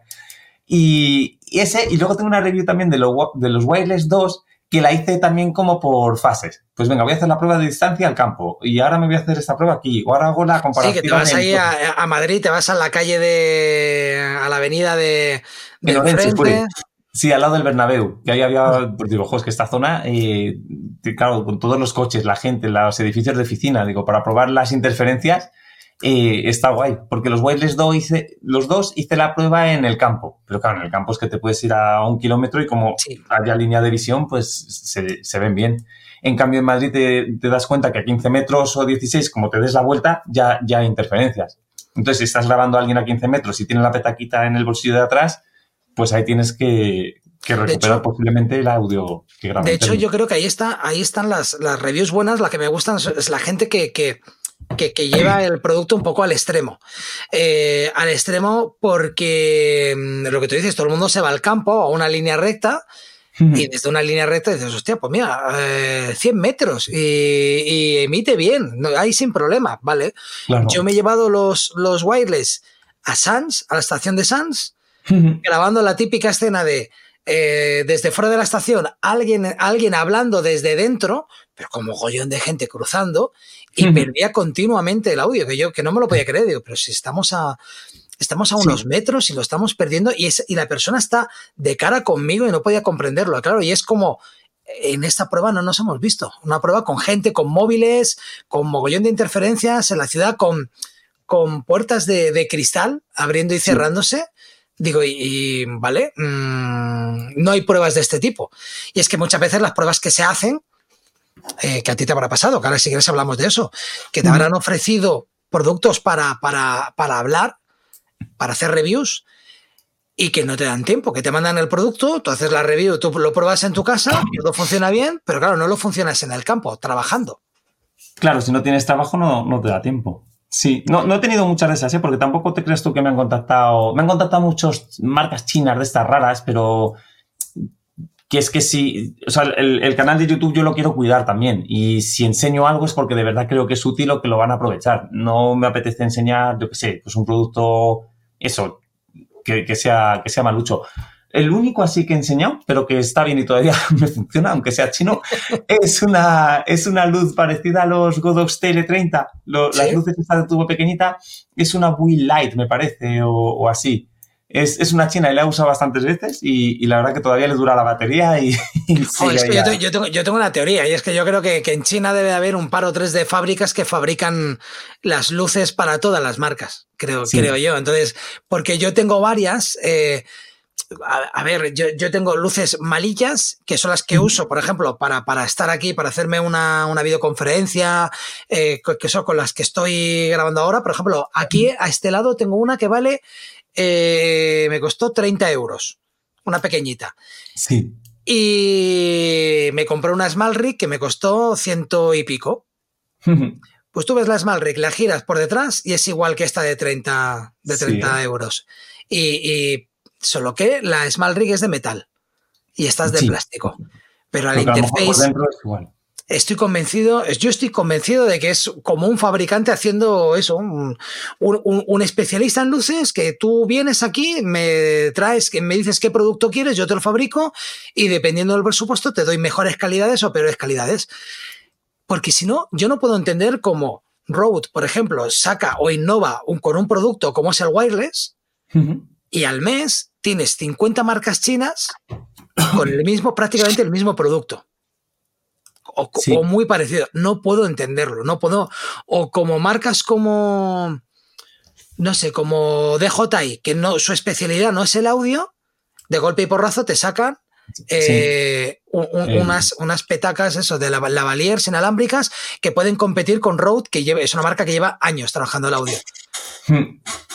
Pues Small, Rig tiene, lo, vi el otro día que no lo sabía, unos micrófonos también. O sea, es que ya casi todo el mundo tiene micrófonos de ese estilo. es que Small Rig también se pasó al, Small Rig de toda la vida. Han sido cacharros de hierro para colocar a la cámara y, luego empezó a sacar iluminación y luego em, softbox de iluminación y la verdad es que está muy bien. Es que yo creo que Small Rig no es tan grande como, como para que haya un, un equipo desarrollando esto. Yo creo que deben de tener alguien una marca blanca que fabrica para ellos. Eso es, sí. Sí, porque hay un montón también. No sé si conoces iFootage y Footage también. Tiene tipo de.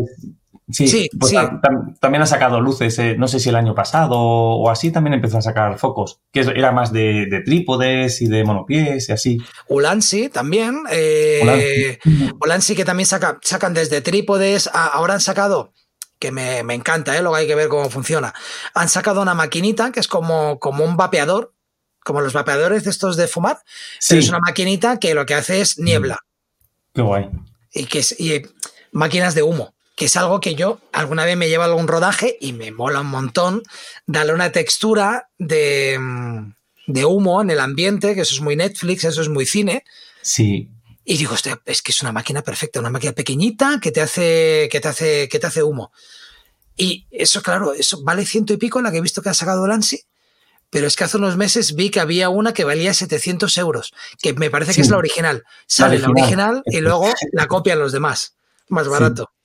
El problema de la copia esa es, por eso me contactó también una empresa se llama Bemico, no lo sé, una de baterías, pero que me acuerdo que compré yo en Amazon dos baterías de las FP90 me parece que son, estas bandes que además tenían la lucecita que si aprietas el botón te dice cuánta batería te queda. Eso está guay. Vale. Me compré un pack de dos. Pues a la segunda carga, una ya no cargaba, estaba rota. Entonces les escribí. Me dice, no te preocupes, te mandamos otra. Y bueno, al final me mandaron cuatro y de esas cuatro me queda una. y luego me llegan un mail. ¿Quieres probar nuestras baterías y hacer una review? Digo, pues no, muchas gracias, pues no voy a recomendar algo. ¿Y la pagaste? Sí, sí, esas las compré yo porque, porque las quería, vamos. Hmm. Oye, pues yo, habría aceptado la batería y habría hecho una review honesta.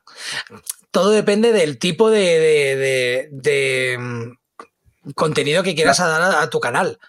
Claro, por yo, ejemplo. Yo si tengo que repartir cera con algo que no me parece bien, que hmm. ahora hablaremos de eso, eh, reparto cera, yo no tengo, no tengo problema. Y una de las cosas que digo también cuando me, que ya te digo que no me llega mucho, ¿eh? pero me contactaron, me parece que es KF Concept, que también tiene muchos filtros, trípodes, etcétera. Pues les escribí y me, ofrecían probar un trípode, unos filtros. Y les dije que, sí, que encantado, que, que, de verdad, pero que si yo lo usaba y veía que era un producto que no podía servir para mi audiencia, pues que no iba a hacer el vídeo. Digo, si queréis luego os lo devuelvo o tal, pero que sepáis que si me gusta lo hago, pero si no me gusta no. Y, le mandé eso y, pasaron grillos. ya no me contestaron más. vale. Eh, tienen buen, tienes buenos productos esta gente, ¿eh? Sí, yo, yo creo que sí. Lo que pasa es que cuando me contactaron yo no, tenía nada de ellos. Vale. Hmm, entonces no, los creo que tengo filtros, creo que tengo filtros de ellos. Ahora uso los de Freewell. Sí, Freewell y ¿cómo se llama esta marca de Amazon? Newer, que, tiene también, de repente ves productos que dices, esto tiene que ser Mega Pro, pero... Newer. Sí. Newer, el, lo que me... Yo procuro no usar cosas... Newer es como la marca más barata de las marcas. Sí. Em, entonces es una marca con la que yo ya procuro no trabajar, no me gusta. Aparte eh, que te ponen los logazos de estos de Newer gigantes como si fueran... Como, es, no sé, sería como llevar un producto a Amazon, ¿no? Que no mm. quiero discutir si es bueno o no es bueno, pero yo creo que de cara a un cliente, llegar con un producto a Amazon no es, no, es bueno. Sobre todo cuando tú al cliente le has cobrado X dinero eh, tienes, no sé, mm, que a lo mejor es una tontería esto que digo, ¿eh? es de postureo, pero sí que es verdad que llegar ahí con un producto Amazon y que el cliente y que se vea que es Amazon, a mí no acaba de gustarme. A mí me gusta que las marcas, me gusta tener la cosa perfecta para cada cosa. ¿no? Entonces, por ejemplo, yo acabo de comprarme una mochila de PGI Tech. Sí. Es, es una mochila muy cara, pero es para filmmakers. Eh, y me la compré porque sobre todo tiene una parte pensada para el gimbal, para llevar el gimbal medio montado. y eso no me lo he encontrado ninguna. Tengo un montón de, mochilas de fotografía y de, mm, y de foto para vídeo. Y ninguna hay un algo para pensado para el gimbal. Entonces acabas teniendo que llevar el gimbal medio de... Y vi esta de PJI Tech y me, me flipó. Y de momento estoy súper encantado. Entonces me, me gusta, aunque, aunque la misma la hubiera tenido Amazon no la habría pillado de Amazon. Porque no, se vea el. Claro. Pues pon el, link en, la descripción del programa, ¿no? De, de la mochila. sí, sí, la pondré, pero bueno, tú pones IT, que es la Mo. Mo mm, Basic, creo que se llama, o algo así, no sé. Antes mm. has hablado de similitudes con la magia y el mundo del filmmaking, y ahí me has, me has eh, volado la cabeza. Explícame esto. Sí, o sea, yo creo un poco. Eh, por un lado, cuando empiezas eh, y, conoces eh, otros magos, cuando estás empezando, muchas veces te piensas que si descubres cómo se hace o si eres capaz de hacer el, truco más impresionante, vas a ser un buen mago y, vas a gustar. Que es un poco también similitud como cuando estás empezando y piensas, es que como sea capaz o como me compro esta cámara o este objetivo es que voy a hacer unos vídeos que son la leche. Entonces, hasta que te hace clic y te das cuenta de que las cámaras y los objetivos son herramientas y que da igual qué marca tengas, que a lo mejor necesitas un objetivo 1.2, pero en otra situación lo vas a tener que cerrar a F8, entonces te da igual tener un 1.2 que un F4. Y, con la magia igual, es que da igual el, o sea, no, no da igual, pero es mucho más importante cómo conectas con la audiencia, cómo captas la atención de la gente cómo comunicas, que, parezca que, o sea, que parezca no, que, les caigas bien, que, les tengas, entonces ya no, no vale hacer cualquier cosa, pero cualquier cosa sorprendente que hagas les va a gustar y van a tener un mejor recuerdo que si haces el truco más impresionante, pero no conectas con nadie y la mitad de la audiencia está dormida. Entonces, por un lado en ese sentido, y por otro lado, también en lo de cobrar, ¿no? un poco el secretismo este, ¿no? ¿Cuánto cobraste? ¿O cuánto cobras por una actuación? O el secretismo y yo creo que hay algo que es común también a todas las profesiones estas creativas en las que estamos mm, solos, solos en el sentido de que no tenemos empresa, no tenemos nadie que nos, que nos acompañe, que dices, ¿cuánto te cobro? Que a una actuación de magia, ¿cuánto te cobro? Un vídeo, ¿cuánto cobro? ¿Sabes? Es, ese... ¿Cómo ¿Cuánto cobras por una actuación de magia? Pues... depende de dónde. Depende de dónde. Yo empecé, cuando empecé, que empecé haciendo pues la típica BBC, bodas, bautizos, comuniones y cumpleaños, tenía la tarifa de, empecé por 200 euros. Luego las comuniones, eh, que son las fiestas privadas más caras que he cobrado, terminé cobrando 340, pero estaba guay porque en época de comuniones a lo mejor hacía 5 al fin de semana. Había sábados que tenía 4 porque me organizaba muy bien. Luego saqué como mi propio método. De hecho, tengo un libro escrito de, que se llama Cómo ganar 10.000 euros en época de comuniones para, para. Sí, sí. Eh, eh, ¿Tienes un libro escrito en físico? En físico, autoeditado, sí. Y sí, sí. Y lo, ahí sí, luego contacté a todas las tiendas de magia de, España de tal y los mandaba y los vendían. Bueno, eres un emprendedor en todos los sentidos, ¿eh? o sea, no solo en el audiovisual, sino que, con cada, cada, cosa que estoy escuchándote has, iniciado un negocio o has intentado iniciar un negocio. Sí, sí, lo que pasa que es verdad que no, ninguno ha despegado hasta el punto de decir, guau, qué bien. O a lo, mejor, no, a lo mejor no le has dedicado todo el tiempo Sí, puede ser que, me, porque por ejemplo con, la magia tuve una crisis ahí un, poquito gorda y, es como, ya, no hago fiestas privadas, para nada. Ahora eh, me especialicé, que luego hablando de los nichos también, que hay mucha gente, bueno, cuando estás empezando en foto, en vídeo, lo normal es decir, puede haber algo que te guste, pero lo ideal es probar de todo, ¿no? Hacer todo tipo de vídeos y ver cuál es el que más te gusta o el que mejor se te da o dónde estás tú más feliz trabajando. Entonces yo con, la magia sí que, hice un nicho, super nicho, que son espectáculos educativos, o sea, tienen que tener componente, componente educativo y para colegios. Es decir, no se pueden hacer en, otro lado. Es solo para colegios en horario escolar, además, porque hemos probado hacerlos fuera de horario escolar y no funciona, no es lo mismo. Eh, entonces eso es súper nicho. Y ahí sí, porque ahí ya cobramos por niño, entonces está muy bien, porque lo bueno que tienes es que trabajas en horario escolar y, facturas bastante bien. Entonces luego ya me deja tiempo libre por las tardes, pues o para YouTube, para mm, dedicarle tiempo, porque aquí estoy con mi mujer, ¿eh? mi mujer es mi compañera para, todo, siempre me eh, está conmigo, somos dos, trabajamos los dos. Y cuando vamos a grabar vídeos, también es la que pone la chispa a... Es que es un equipo genial, porque por ejemplo el, uno de los últimos guiones que hicimos de un vídeo promocional, eh, yo hice todo el vídeo, pero luego se lo di a ella y le pone esos toques que yo los llamo como reseteos de atención. O sea, digo, es que le estás poniendo la, vida. O sea, grabas una escena y de repente dicen algo que es como un pum, te resetea la atención y empieza otra vez la historia de nuevo. Entonces está guay. Y ella es técnica de sonido también. Entonces. ¿Nos da miedo estar los dos en el mismo barco?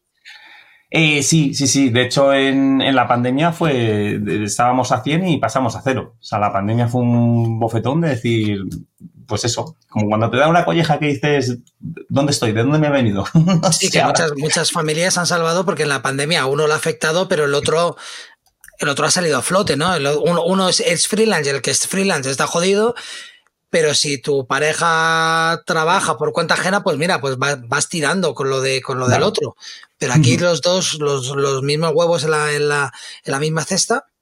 Sí, y además con la putada de que como somos en, soy empresa y yo soy administrador de la empresa, en, pues no, no, tuvimos derecho a ninguna ayuda. O sea, si yo hubiera sido un asalariado, pues tenía el ERTE, que se quedaban con el 80%, ¿no? Pues mira, tan, tan contento. Y luego, cuando tienes empresa, no puedes contratar a tu mujer por, por ley. Entonces, ella es autónoma. Entonces, claro, es, un, es un chocho. Y claro, entonces ahí sí, ahí fue, pues eso, tirar de ahorros, luego del ICO y ahora, pues nos quedan unos cuantos años para volver a quedarnos a cero. Pero, ¿qué le vamos a hacer? ¿Qué es lo que nos ha tocado? Y, que lo digas con la sonrisa. Ya te digo yo que eres mis, mis eh, sonrisa YouTube 2023, tío. Claro, es que si no me pongo a llorar, pero no vale de nada. Vale, entonces, bueno, el, volviendo al tema de la, similitud que me dices es que realmente no, no vale solo la, la, mm, O sea, lo que tú dices de, de, conectar, lo que, por ejemplo, lo que hacía tu mujer, que es saber que ese toque que tiene que dar para reconectar en, en un vídeo y para poder llegar, que es lo mismo que una actuación. Eso es. O sea, por un lado está el, mm, lo que usas en el filmmaking y en la, en la fotografía yo no digo que la cámara no importe y el equipo no importe, porque sí que importa, tiene que tener una calidad sí que importa, pero yo creo que es, hay un, tienes que, hay un balance. Eso es, pero no, no por tener el mejor equipo vas a ser mejor filmmaker. Igual que con los magos, no por hacer los mejores trucos o saber los mejores secretos te va a hacer mejor mago. Y luego, por otro lado, es también el, el saber venderse. Y, y hay una cosa que aprendí yo muy pronto, que, bueno, tú has estado en ventas también, que lo has comentado en, en podcast. Sí, varios años. Y sigue gustando, porque cuando eres freelance sigues en ventas. Claro, sigues en ventas. Entonces, dos de las cosas más importantes, una es el, el yo no importa, o sea, yo no importo. Eh, cuando tú ofreces un servicio, lo que tú haces al cliente le importa tres pepinos. Y eso hay muchos magos que lo hacen fatal. En las páginas web tú ves, mm, yo estudié no sé dónde, yo llevo tantos años de experiencia, yo llevo no sé qué. En algunas páginas de filmmakers y de empresas que se dedican a vídeos también, yo soy tal, yo hago esto, yo hago otro. No, tienes que ver qué puedes hacer tú por el cliente, a quién te diriges. Por eso, si, si tienes un nicho, es mucho más fácil saberlo. Entonces, ¿qué problemas tienen y cómo se lo puedes solucionar? Eso yo creo que es básico en, vamos, en, los, dos, en los dos campos. Y por otro lado, también el, cómo cobrar, el cuánto cobrar, el por qué y cómo puedes ofrecer valor antes de, decir el precio. O sea, cómo puede el cliente porque claro, tú para un cumpleaños o para una comunión le dices a una familia 340 euros y te dicen, estás loco. porque hay magos que van por 50. O, por ejemplo, luego dejé la parte esa de fiestas eh, familiares, la, compatibilicé con empresas, porque en empresas se ganaba mucho más. Ahí ya podías cobrar 1.200, 1.500 por una actuación, por una noche, y actuación de 45 minutos, 50. Pero claro, ¿cómo le, le cuentas o, o le convences al cliente para que te dé 1.000 euros por 45 minutos? Entonces, ahí también tienes que saber a qué empresas vas o, o a qué tipo de, cenas te diriges, porque si es una empresa, imagínate típica cena de 100 o 150 personas de Navidad, ¿cuánto se gastan en el menú? ¿Va a ser un menú de 30 a 40 euros? Es que ya están gastando 5.000 o 6.000 euros solo en la comida. Entonces tú al cliente le puedes atacar. Eh, si yo a ti te pregunto, Jordi, digo, la última boda que fuiste, ¿qué comiste? ¿Te acuerdas? A no ser que sea una comida súper especial, que te hubieran puesto mexicano o tal, claro. dices, Claro, me, no acuerdo, pero porque fue hace menos de un mes. claro, tengo que pensar, sí, sí, tengo que pensar. Tienes que pensar, dices, pues no sé, carne, pescado, lo típico que se come en las bodas. Pero si en esa boda hubiese habido algo súper especial, pues en este caso, imagínate una actuación de un mago o, o más que haya cerca que te haya dejado flipado, de la boda recordarías, pues, oye, mis amigos se casaron, qué bien, y yo no me acuerdo qué comí, pero me acuerdo que hubo un mago que nos dejó encantados. Pues entonces es, es eso, es ver cuál es tu valor, qué es lo que te diferencia y qué es lo que le puedes ofrecer al cliente que justifique que, te pague un precio con el que tú estés contento o, que te merezca la pena.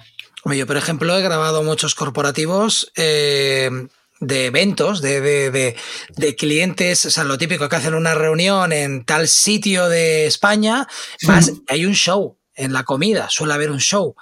Eh, o luego van a un show, un tablao flamenco, lo que sea, y tienes que grabar todo eso. Y yo he visto mm, magos eh, que han venido ahí, que se enfrentan al, al, público frío, ¿no? Al público que está comiendo, y hostia, a ver el tío este, a ver qué. Y es lo que tú dices. he visto magos que no son unos cracks, que son eh, trucos de, máquinas, ¿no? O sea, es decir, no habilidad de, destreza con la mano, sino tengo una máquina que me hace el truco, ¿no? Simplemente me hace el truco de la máquina, pero el mago es un tío súper cachondo, súper gracioso, un showman y acaba todo el mundo encantado. Entonces, es exactamente, y es cierto, ahí eh, eh, acabas de dar en el clavo. Es, una cosa que muchas veces he dicho en el podcast, que mm, muchos clientes eh, repiten con nosotros por cómo somos, más que por el producto que damos, porque el ojo técnico, que siempre digo lo mismo, que el ojo técnico del cliente se queda en cierto punto. Tú eres mm. mucho más técnico que el cliente, pero el cliente lo que va a valorar es que seas puntual, que, que, que nunca des problemas, que cuando hay un problema con una sonrisa le dices, no hay problema, esto está arreglado. Eso es lo que el cliente va a valorar y eso es lo que va a hacer que el cliente eh, repita es ser el showman, ¿no? Antes de... Eso, y, si puedes ofrecer un poquito más de valor o lo que dices tú, ponerles la vida más, más fácil. Eh, hay un colegio en particular que, mm, que, grabamos contenido para todos los meses y, y, me piden ayuda en el sentido de, pero a ver, ¿cómo estructuramos esto? ¿Cómo ponemos? Digo, pues no te preocupes, yo te les hago como una, en, función del tema, una lo llamo plantilla storytelling ideas. Es decir, eh, ¿tú quieres presentar esto? Pues vale, yo te digo, cómo podemos empezar, cómo podemos terminar y en función de lo que quieras enseñar, qué puntos vamos diciendo. Entonces, esa plantilla, digo, claro, al, principio empecé un poco, porque luego también tenemos que ver hasta qué punto puedes dar todo gratis o, puedes, porque si eso te va a llevar media hora o una hora en casa, pues dices, venga, pues cobro, te cobro 50 euros más por esto, ¿te parece? Ah, venga, pues vale, pues sí, o pues no. Pero pero sí. Y luego lo que dices tú del ojo técnico es verdad, muchas veces no saben expresarlo. Hace, hace unas semanas también grabamos, esto era una cosa interna que mandaban a los padres, que era una profesora representando un cuento de una niña que no tenía color, o sea, era como que estaba muy apagado, no, me acuerdo el, el, nombre, pero vamos, la idea básica era una niña que estaba en su cuarto, que tenía un cuadro muy colorido y ella estaba muy triste, muy apagada, y según iba leyendo, iba haciendo cosas, se iba iluminando su vida y iba teniendo más color. Entonces, con el plugin este de color finale, pues el, enmascaras el cuadro de la pared, desaturas todo lo demás y según va avanzando el vídeo, va subiendo la saturación y va, va teniendo más vida. Entonces, el comentario que me hizo es, oye, nos ha gustado mucho, y dice, y, y, la imagen esa que has puesto, es que, o sea, ¿cómo es la imagen? Nos ha gustado también, ¿eh? está muy bien. Pero claro, no saben expresarlo, por lo que dices tú, no saben decir, ha empezado sin color y luego ha sido saturando, ha sido...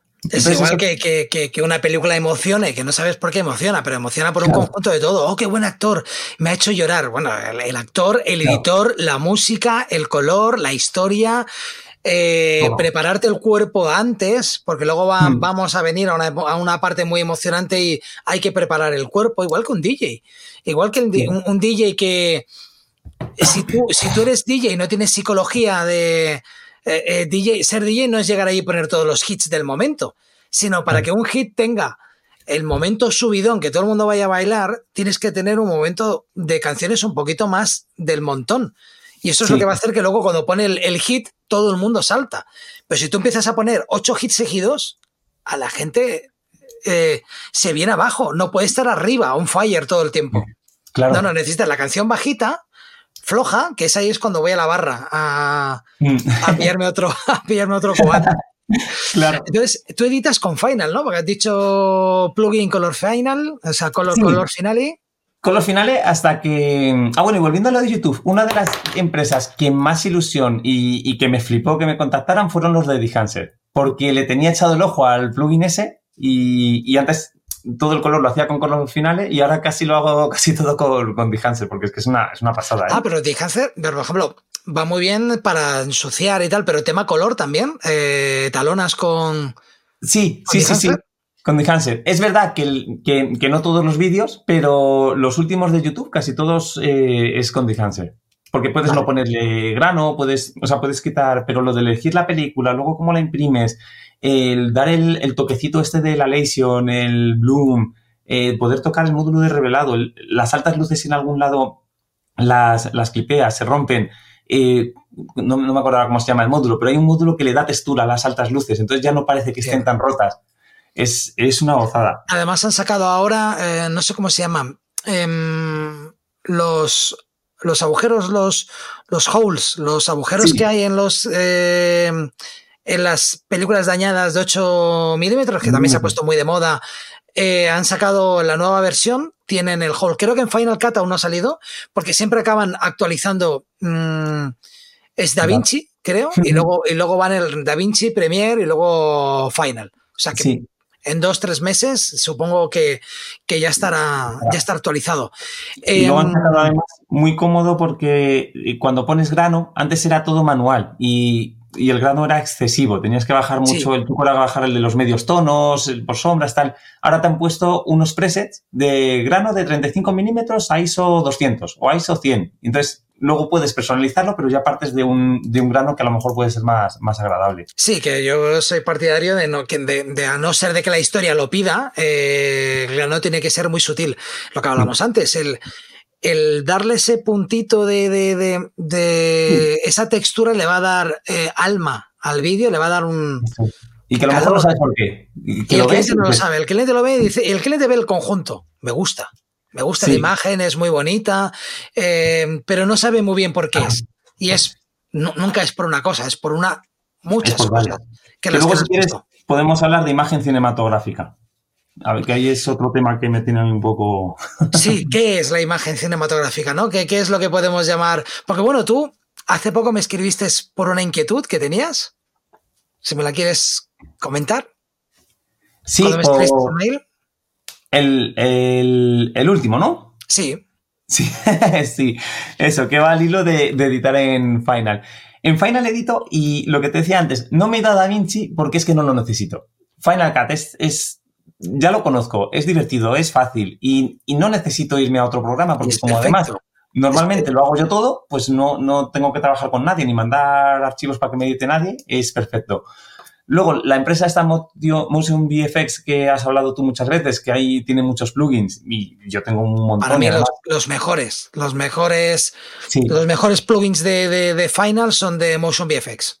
Sí, sí, sí, además que están muy bien, tienen muchos parámetros para tocar, son muy cómodos.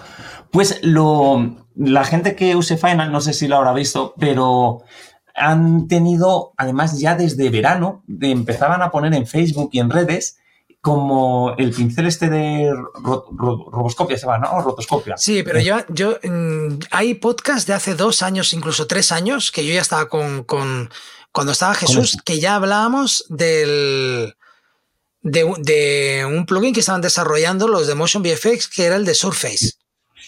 Sí, sí, sí, el, este, sí. El de, el, pues de, el, de, traqueo Surface, que para que la gente lo sepa, es el que tú puedes poner un logo en la camiseta y te lo mm. traquea de tal manera que si te mueves y la camiseta se arruga, el logotipo también se arruga y parece que va, bueno, Surface de superficie, un traqueo de superficie. Y son plugins súper molones que los ves. Y, además yo creo que lo que tienen los de Motion VFX con esos plugins es que te ponen unas imágenes como de película, de astronautas, de explosiones, de tal, que, que ahí es un marketing muy bueno porque yo creo que apelan a las emociones. Y nosotros como filmmakers decimos, es que a mí me encantaría hacer una peli de ciencia ficción o tiro. Una vez esos vídeos tú. Claro, digo, me lo compro porque a lo mejor algún día lo hago y lo puedo hacer.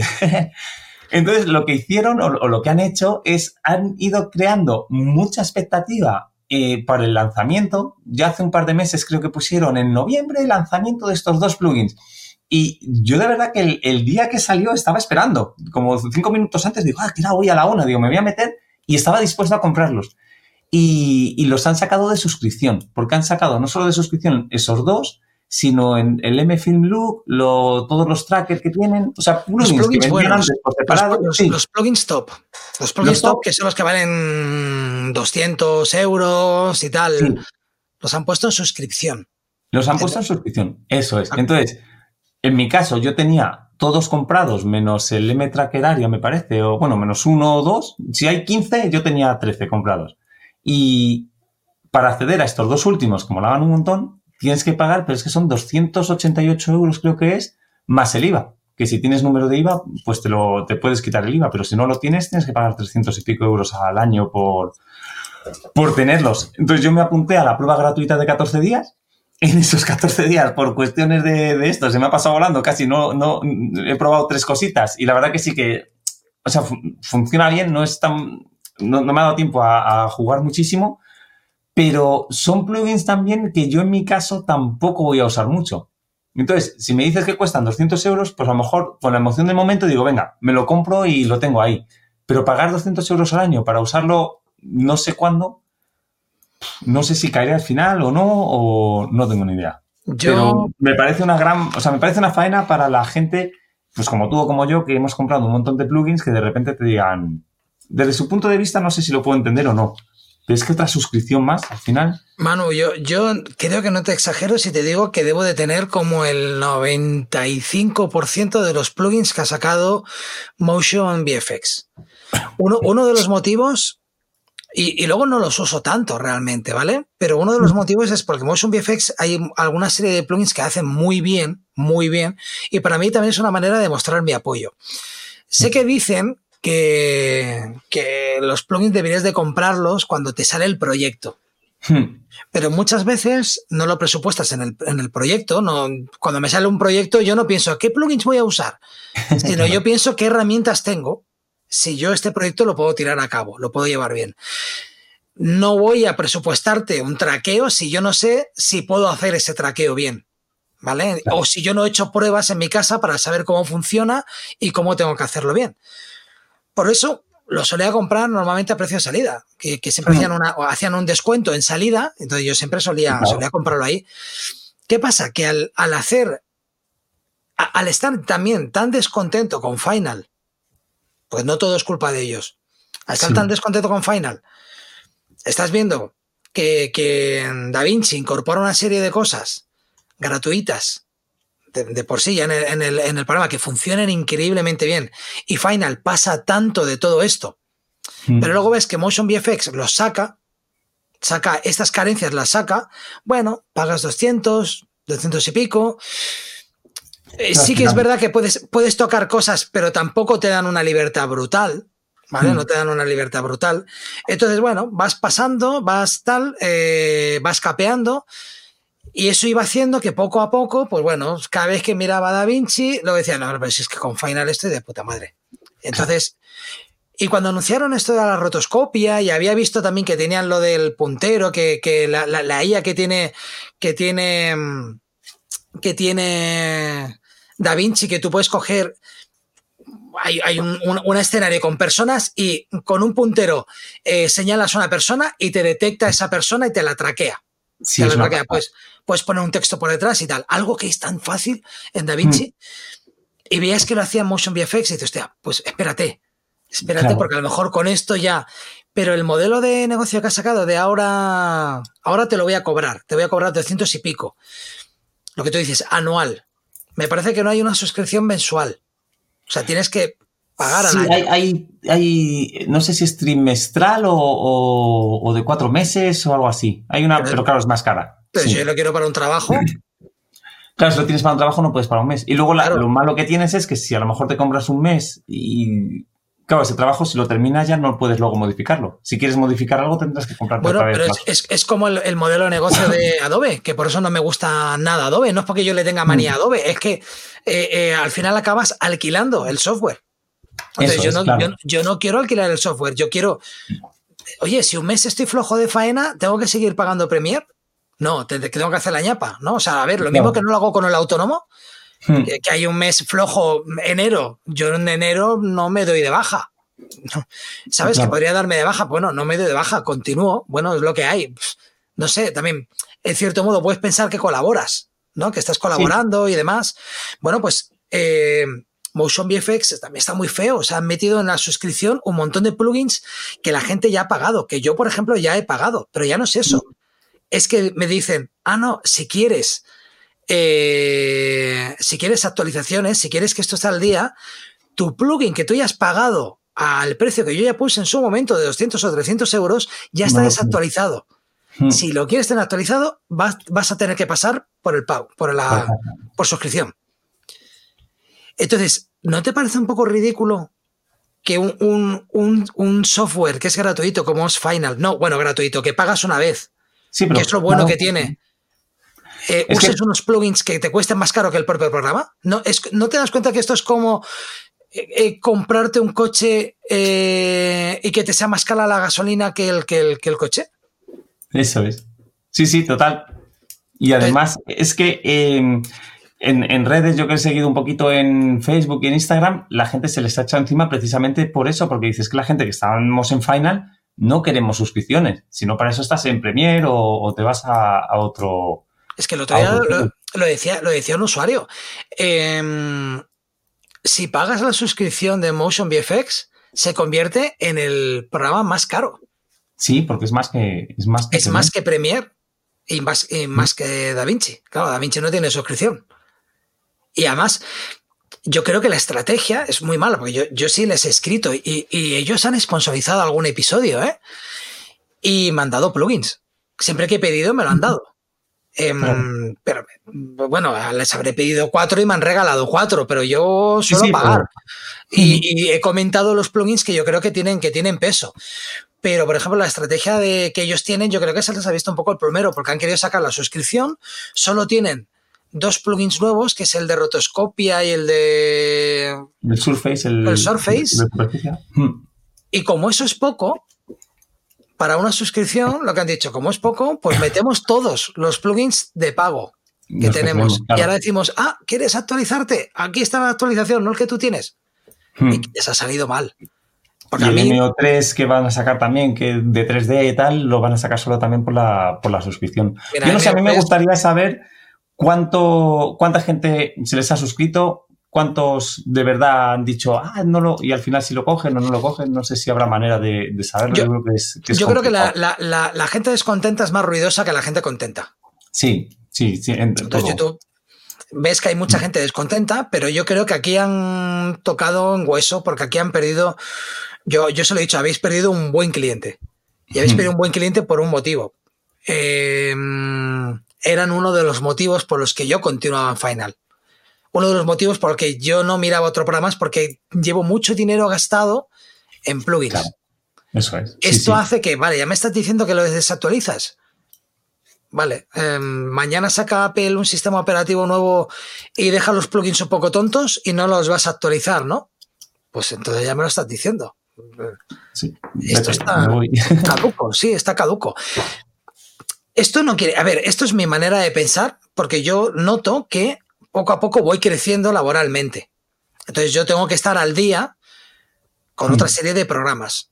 ¿Vale? Entonces ves que otras productoras no trabajan con Final. Trabajan con Premiere y todas trabajan con, con, en mayor o menor medida, trabajan con DaVinci, porque DaVinci, con, con cualquier cosita DaVinci que te compres, ya te regalan el programa. Con lo mm. cual, tú ya puedes trabajar con una productora y mandar tu proyecto a la productora. Eso no quiere decir que tú a ti te vaya de puta madre con Final o que yo mañana tengo un proyecto que sé que solo voy a tocar yo y lo haga en Final porque Final es una extensión de mí. Realmente, voy, voy muy rápido con Final. Entonces, eso no quiere, no, no quita que tengas que mirarte o migrarte a otro programa. Y tú me, lo estás diciendo, es que te lo pasas muy bien. sí. mola. Sí, es, es, divertido, es fácil, pero sí es verdad que ya te hace mirar un poco, pues eso, a DaVinci, que, que por otro lado dices, bueno, pues aunque no lo necesite, pero sí puede ser útil saber manejar otro programa. Y más lo que dices tú, si luego creces o de repente colaboras con alguien y tienes que hacer algo colaborativo, DaVinci ahí por lo visto es la, es la bomba, es mucho más fácil. Y creo que DaVinci no es tan complicado, realmente. Lo que, lo que, lo que hace DaVinci complicado es nuestro flujo de trabajo que cambia. Un, flujo de trabajo, estás acostumbrado a Final, llevo tantos años con Final que yo lo hago así, yo sé dónde están los brutos, yo sé mm, dónde están los renders, yo sé qué puedo hacer, qué no puedo hacer. Y luego te enfrentas a un, a un DaVinci con tantas opciones que dices, espera, espera, es que si toco algo a lo mejor rompo, rompo alguna historia. Entonces, y no tengo información para saber. Entonces, ese es el problema. Yo creo que eso es lo que nos tira para atrás, porque luego a la hora de editar, sí es verdad que el timeline magnético y cómo se ve todo estéticamente, Final está en la hostia. Pero el summit que ha habido recientemente y mm, que no hay novedades con Final. O sea, Jesús lo decía muy bien en su podcast. Eh, si sumas todas las actualizaciones, todas las actualizaciones que has tenido Final los últimos seis años, las sumas todas en una, no da para una actualización gorda es verdad, no, es verdad. Entonces. Porque han sido cositas muy pequeñitas. Claro, a ti, tú, a ti te afecta, por ejemplo, tú subtitulas.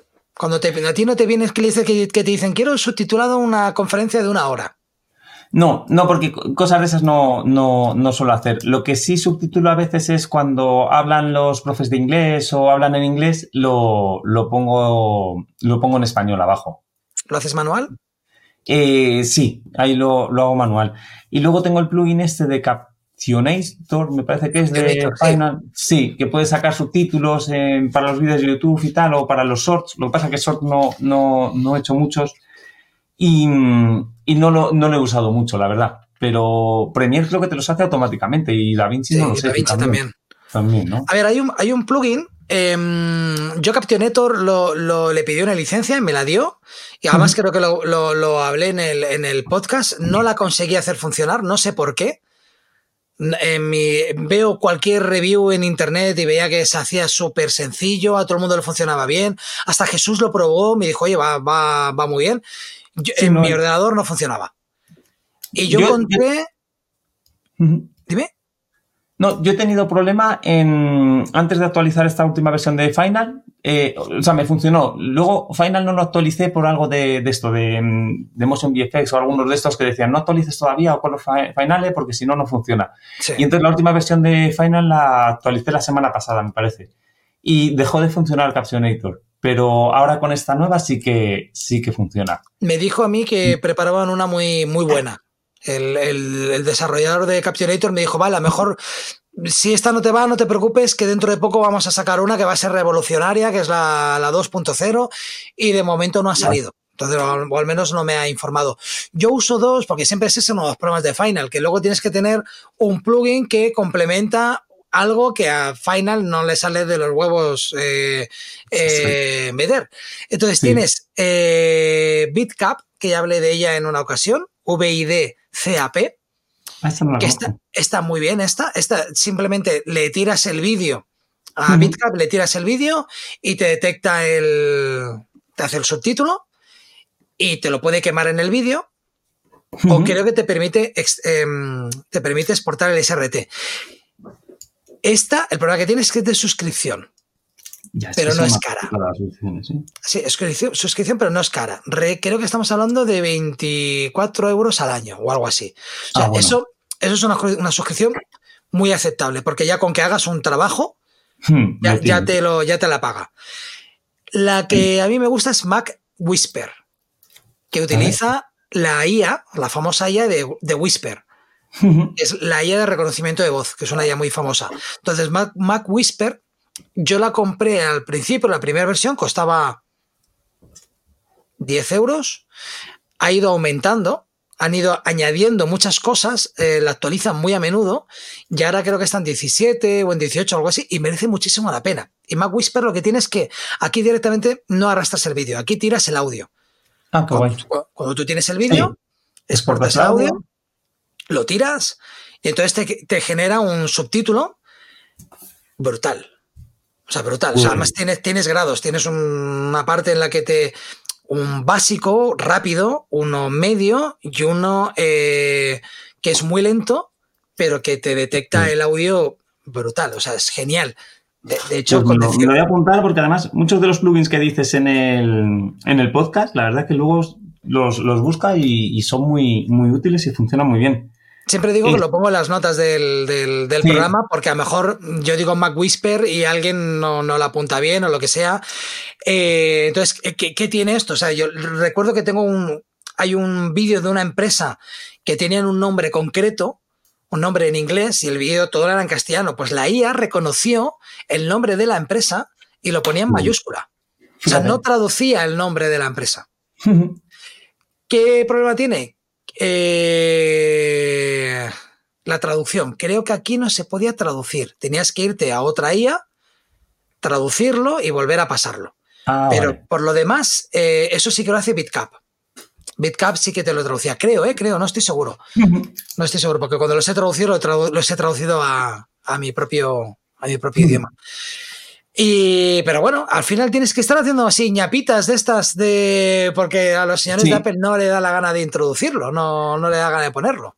No, tiene- es, es una faena que, que es verdad que necesitas, luego al final sumas y dices, joder, es verdad que te gastas dinero y, y a lo mejor no, pero no te gastas tanto como si fuera una suscripción anual como, como Adobe o como O nos, o no- nos duele pagar por una suscripción cuando tenemos el programa que ya está pagado. Claro, No sí, tiene- no tiene mucho sentido. es una faena, bueno, es una final cap. Mm. Vamos, vamos, podríamos llamarlo Final final, cap. Sí, Final Cut. Pero sí es verdad que esto, lo de Motion VFX ha sido como un jarro de agua fría y ha sido como, como eso, como la patadita, el empujoncito que ha hecho falta para decir, venga, ya, ya Hay- el hay curso de gente Jesús. hay gente muy enfadada. Eh, Coremelt, ¿conoces la marca? Mm. Sí. ¿Conoces los plugins de Coremelt? Coremelt ha sacado un plugin que no le ha dado nada de bombo ni nada de publicidad. No recuerdo el nombre, que lo que hace este plugin es detectarte a la persona. No, por si objeto, tienes que hacer una corrección, sí, persona u objeto. Ah, objeto también. Coremelt es famosa el- porque ha sacado el PaintX, que es un plugin que yo he usado muchísimo. Eh, los, de, los primeros de traqueo con, con, Sí. con la ciencia de Mocha. Han sido ellos los primeros que lo han sacado. Siempre he dicho que son plugins que son feotes, pero que funcionan muy bien.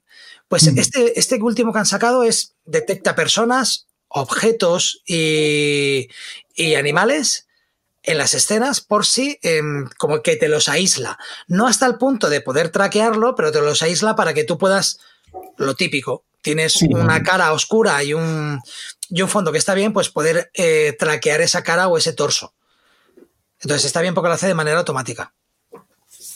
Qué guay. Y no ¿Te son caros. importa que hagamos un, un momentito que voy al baño?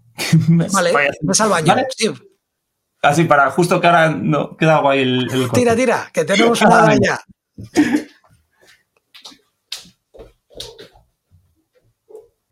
Entonces, Ya, ya he empezado a grabar otra vez. Lo he, lo he- lo he parado eh, para evitarme luego tener que, que- que- que editarlo. ah, vale. Te iba a Pues decir sí. que, bueno, no sé si tenías algo más que, que añadir. Pues ya llevamos dos horitas. Sí, no, los, de CoreML sí que los conocía. Y, luego yo creo que es que lo, malo de la suscripción esta es que sea tan, tan cara por, yo creo que en nuestro caso, por dos plugins. Porque si a lo mejor no tienes nada y ves todo el paquete, pues te puede llamar más la, atención. La, idea que ellos dicen es que luego irán agregando cosas. Pero es que, pero es que Motion VFX no son baratos. No, no, pero, pero, pero es eso. Si te sacan el plugin solo y te dan la opción de comprarlo por 100 o 200 euros, pues bueno, te lo puedes pensar y dices, vale, ya lo tengo. Entonces, es que, nadie se suscribiría. Claro.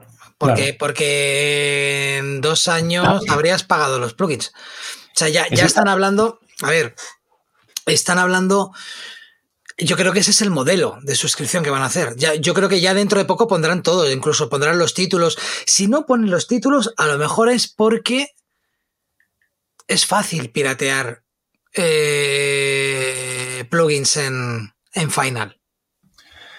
Puede ser, porque fíjate que yo compraba algunos de Pixel Film Studios, tengo alguno, de hecho, y luego cuando me enteré de la polémica esta, que si los de Pixel Film robaban a los de Motion VFX, yo creo que lo has comentado tú en algún podcast también, o lo has hablado, pues cuando le leí fue un poco como, pues lo que dices tú, jo, pues qué mala uva, ¿no? Los de Pixel Films, pues voy a dar apoyo a los de Motion, aunque sean más caros, pero son buenos, pues si son los que se le ocurran. Y entonces, pues eso, empecé a comprarle a ellos, pero, pero es que ahora 288, es que dices, que ahora en 3, 4, 5 años, que son 1.500 euros por, por usar, eh, porque hay, hay, plugins que sí que usas a lo mejor en, en muchos proyectos, en todos, pero es, estos en específico, los dos últimos que han salido, que son los que no tenemos, Mm, si Da Vinci te lo hace, es que te hace lo mismo, ¿no? Da Vinci. Sí, sí, sí, sí. Pues es mejor dedicar a lo mejor eso, en vez de gastarte 1.400 euros en 5 años, pues dedicas y, y, ojo, que la, rotoscopia de Da Vinci es brutal. Es muy buena, es, que yo, yo creo, claro, habrá, habrá que ver alguna review de alguien que lo haga con los dos, pero es que, es que me da igual, es que Sí, este Dylan Bates hizo una. Y luego hay otro que se llama Rafael Ludwig o algo así, que también mostró cómo hacía rotoscopia y en DaVinci, en Final Cut. Eh, pues el de Motion lo hace bastante bien, pero el de DaVinci también es, la bomba. Es que DaVinci, ¿qué, qué, pasa? Que DaVinci lleva mucho tiempo, muchos años desarrollando esto. Hmm. Y ya no es eso, tiene un flujo de actualizaciones tan bestia o sea, actualizan tanto, o sea, que, es tan, tan sencillo como que poco a poco vayan mejorándolo, que si Da Vinci ahora no te gusta, espérate un año. Un año o dos, es que acabarán haciendo el, que luego también ese es el problema también, que, es un mastodonte, que, eso pesa mucho y tal, pero yo espero que mm. detrás haya una estrategia de gente que, bueno, que, que piense en, en que poco a poco vayan aligerando eh, Da Vinci. Hmm. No lo sé, no lo sé. Yo, yo de momento lo único que sé es que ha sido una decepción muy bestia lo que ha pasado con Motion VFX. Yo sí que me niego a, pagar por, por, suscripción porque para mí la suscripción tiene que ser un servicio. Yo no tengo ningún problema en pagar suscripción, pero la suscripción son servicios. Eso, sí.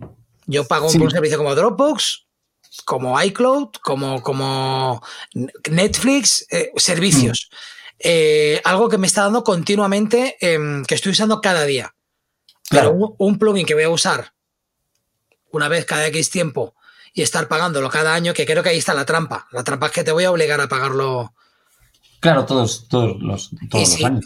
Llamas, te quejas, o yo me quejé, y me mandaron un privado y me ofrecieron seis meses gratis. Sí, a mí también. Yo también les escribí y eso, seis meses. Seis meses gratis, pero mm. tengo que pagar los otros seis.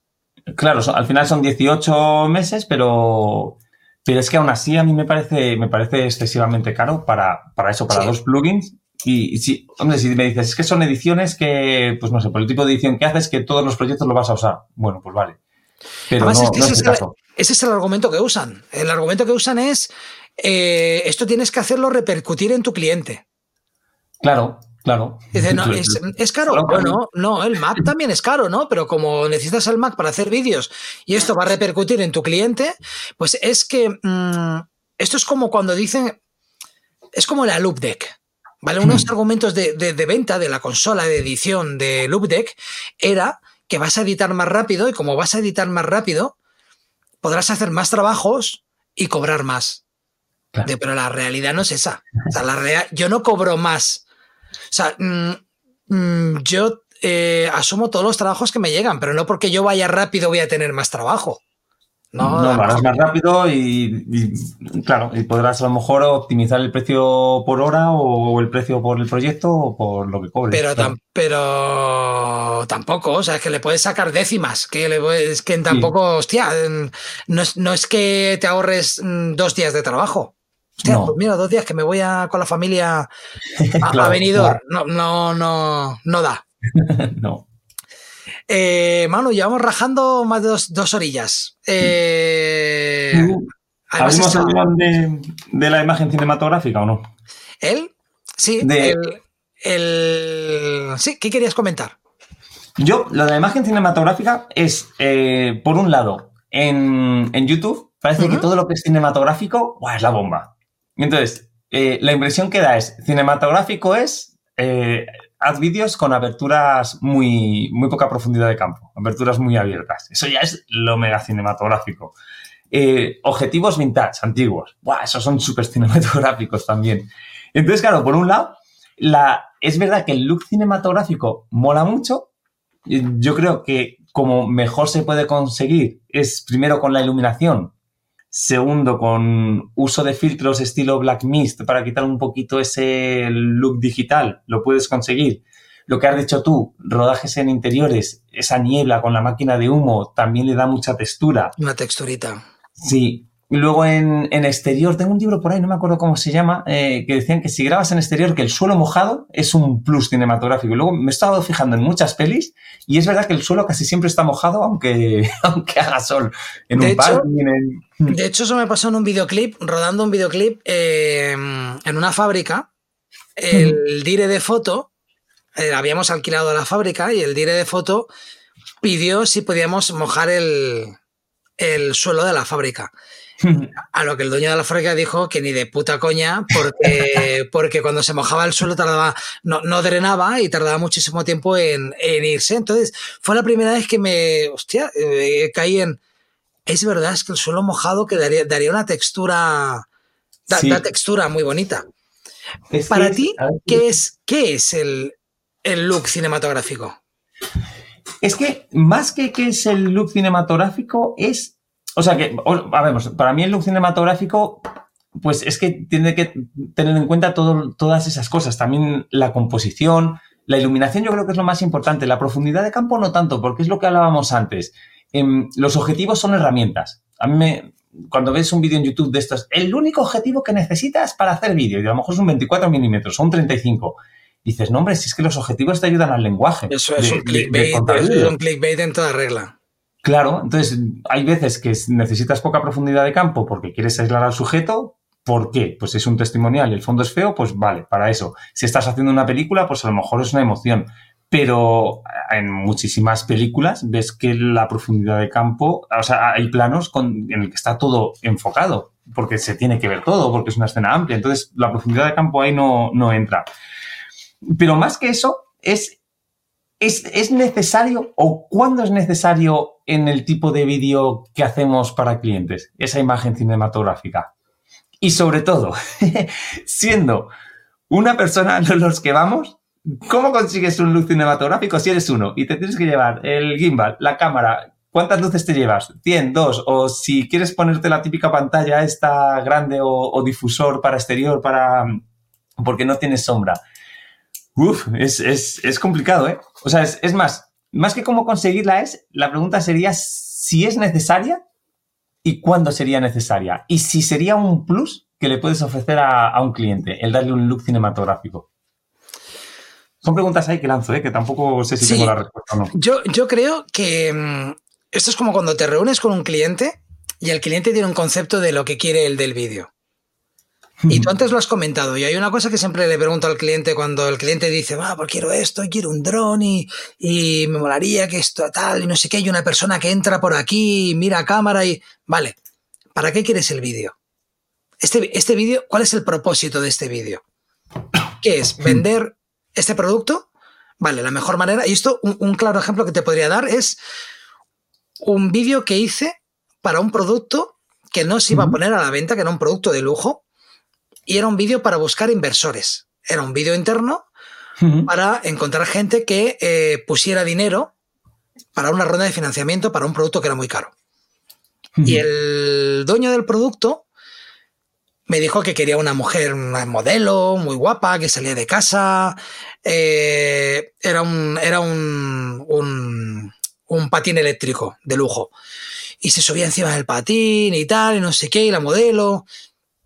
Digo, pero tú estás buscando una ronda de financiamiento, de financiación. Sí, sí, yo creo que podemos hacer el vídeo que tú quieres, pero yo creo que para buscar una ronda de financiación lo que yo quisiera ver es tu cara.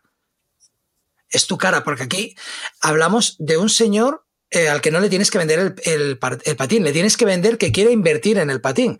Entonces yo creo que aquí lo que hay que, lo que tenemos que mostrar es lo que hace el patín por un lado y tu cara diciéndome el motivo por qué has diseñado este patín. ¿Cuánto tiempo te ha llevado y cuál es tu propósito? ¿Y en qué te has inspirado? Y el mejor sitio para hacer esto es eh, tu, taller, donde tú estás desarrollando el, el patín. Y el tío me dice, hostia cabrón, pues tienes toda la razón. Dice, pues llevo semanas pensando en el vídeo y en una tía, como se sube, una tía de clase alta, tal y cual.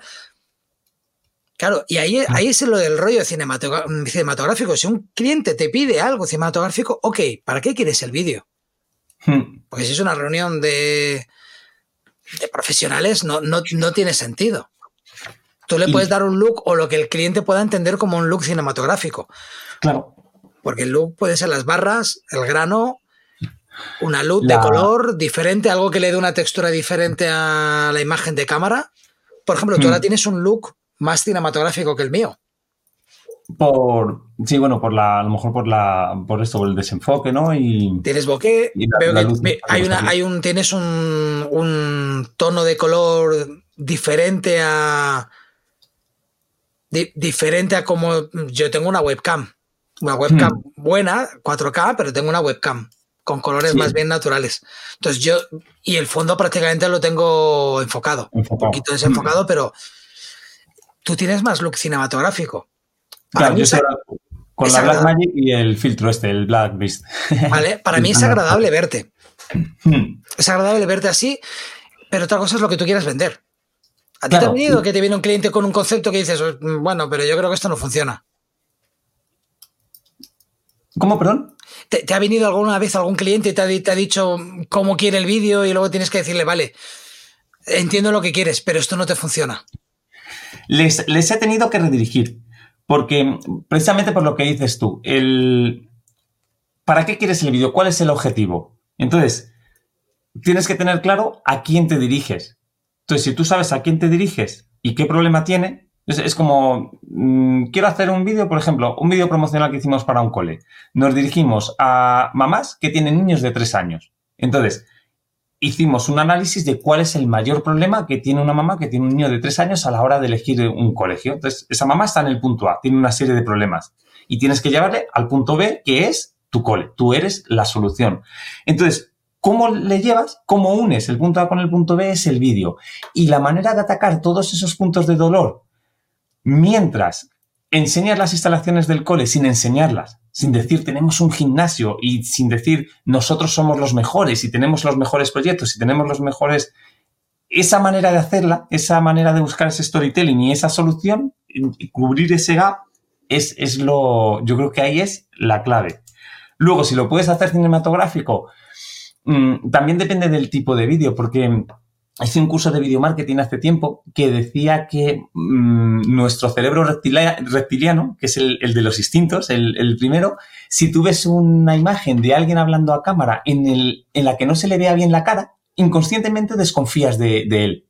Entonces, típica iluminación cinematográfica a lo mejor es lateral y tiene la otra mitad de la cara en sombra, como ese contraste sea muy, muy, o sea, haya mucho contraste, la persona que va a ver ese vídeo testimonial inconscientemente va a recelar. A lo mejor no sabes por qué, pero no te acabas de creer, o sea, no te lo crees igual que si está eh, perfectamente iluminado, ves todos los rasgos. Bueno, en, una, película, cuando tú ves un diálogo, eh, un diálogo entre dos personas y es un diálogo de estos de escorzo, ¿vale? ahora ves la cara de una persona cuando habla, luego ves cuando habla el otro, pues ves la espalda del otro, vale. Cuando quieren transmitir eh, que alguien miente o que no te fías, en ese escorzo no tienes que ver que la persona habla.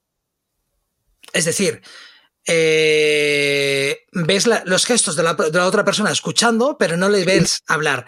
Y eso es para que inconscientemente tú llegues a pensar, no me fío de esta persona, parece que me está engañando, está engañándonos. Son los trucos em, que usamos audiovisualmente para transmitir cosas. Eso que hablábamos alguna vez, cuando, cuando un cliente te dice, no sé, es que quiero usar teleprompter, ¿vale? Cuando es algo muy emocional, lo mejor es no usar teleprompter. Hmm. O sea, eh, porque se va a notar. O lo haces muy bien, o lo haces como en el telediario, o se va a notar. Y te, va a ir en tu contra. Eh, un ejemplo fue unos vídeos que hice a una residencia de ancianos hace poco y tenías que transmitir emoción. Entonces era como me negué a, la idea del teleprompter, me negué. Y dije, creo que lo mejor, la mejor manera de transmitir es, por un lado, la persona que dirigía el, el centro era una persona muy humana. y lo vi claro. Tienes que hablar tú y tienes que explicar mm, qué es lo que tiene tu centro. Si esa persona hubiera, sido un tío con corbata y que tiene el centro porque es un negocio, que es totalmente lícito, porque esta otra señora también lo tenía porque era un negocio, pero le restaba humanidad, pues un señor con corbata no lo habría puesto, hablando de esto. Sin embargo, lo que quedó muy bien en ese vídeo son los testimoniales dije, tendríamos que encontrar exactamente como tú decías. Cuando alguien ve un vídeo de una residencia de ancianos es porque va a meter a sus padres en una residencia. Entonces, tienes que empatizar. ¿Qué, hicimos? Entrevistas a, hijos que habían puesto a sus padres en la residencia. ¿Y por qué habían puesto a su padre en esa residencia? De todas las que habían. Claro. Y emociona. Es un vídeo que emociona.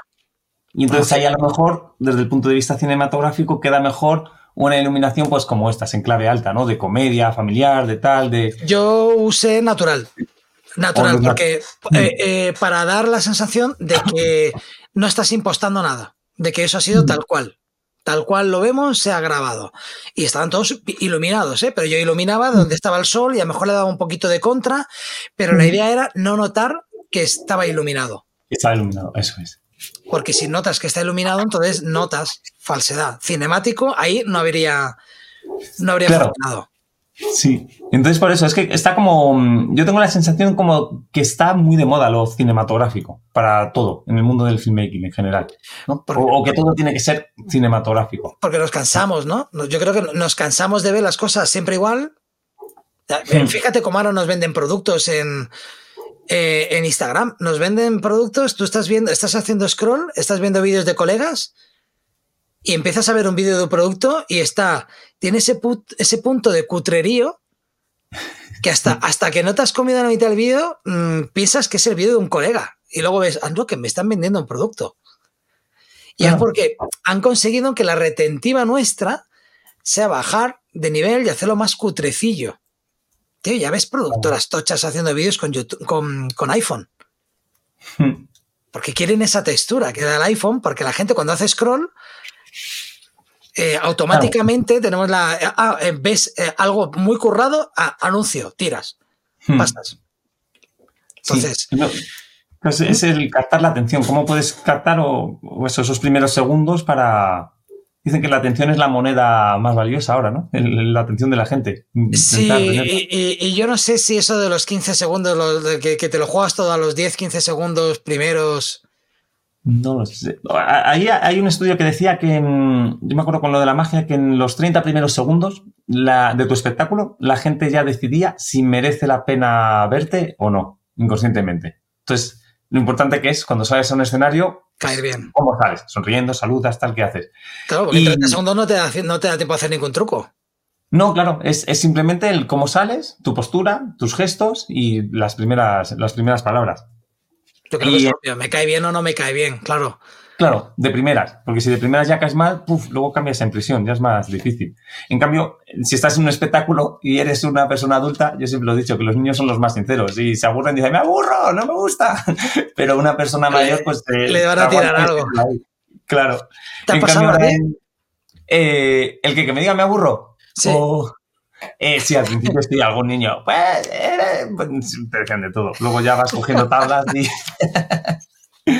Y sí, sí, al principio era, había algunas que eran un poco duros. Luego yo creo que ya es, pues no sé, tú mismo que coges autoridad o vas, las tablas, al final es la, es la experiencia. Es un poco como en, en YouTube no me posiciono, yo no soy un experto porque no soy un experto de nada y sí es verdad que sé cosas y sigo aprendiendo y mi objetivo es seguir aprendiendo y seguir, seguir mejorando. Entonces, yo lo que intento es enseñar lo que sé y también se dice que tú puedes enseñar siempre a alguien que vaya dos o tres pasos detrás de ti, le puedes llevar a donde estás tú. Pero claro, siempre va a haber gente que sepa, que sepa más. Entonces, esa puede, es, una de las estrategias también de, de, YouTube. Yo no digo, hola, soy Manu, soy experto en tal. No, soy Manu, esto es lo que hago o esto estoy investigando y hasta aquí sé y esto te puedo enseñar. Pero, mm, de hecho, en algún comentario que me preguntan cosas, si no lo sé, pues oye, no le digo, pues mira, no sé la respuesta o lo intento investigar y si le puedo responder, le respondo pero tengo muchos comentarios que digo, pues mira, siento que no poder ayudarte, no sé la respuesta, a ver si hay suerte y lo lee alguien y te puede contestar. Mm.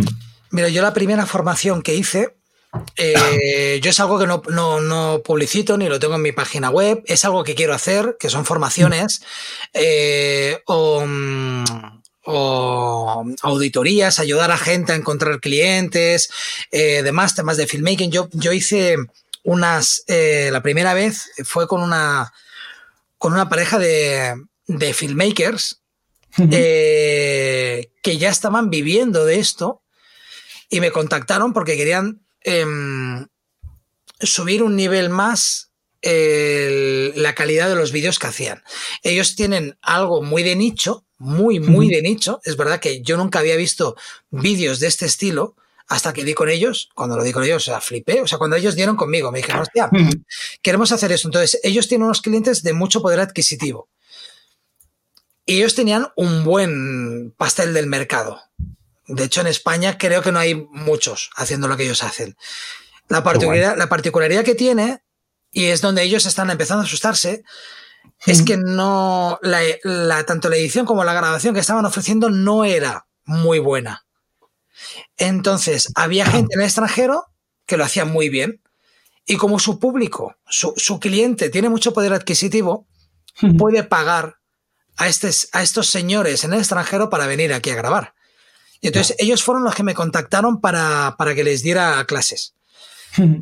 y ahí me dio el síndrome del impostor, es decir, ¿qué le voy a explicar a estos hombres que probablemente ellos eh, facturan más que yo haciendo vídeo? Y, además es verdad, facturaban más que yo haciendo vídeo. ¿Qué les voy a enseñar? Pues estuvimos como dos o tres meses y aún continuamos. Cada X tiempo vuelvo vuelven a llamarme para, para eh, reciclar. Van reciclando y creo que el primer día de clase, que creo que fueron como, estuve como tres horas o cuatro horas de clase con ellos y me contrataron, me parece que eran dos semanas y eran tres, tres clases por semana yo pensé, es que el primer día le voy a explicar todo. ya no me va a quedar nada. O sea, ya no, no, no, va, a ser horrible. O sea, es que se me va a caer la careta, pensé, se me va a caer. ¿Te das cuenta de que no? Las cuatro horas te pasan volando y, no has explicado ni un 0,2% de, de, de, lo que tú sabes. Hmm. Y eso no quiere decir que seas el experto de la vida. Es, es lo que tú dices. Es que tú estás a un nivel y tú te fijas en la gente que está a niveles mayores que tú. Claro.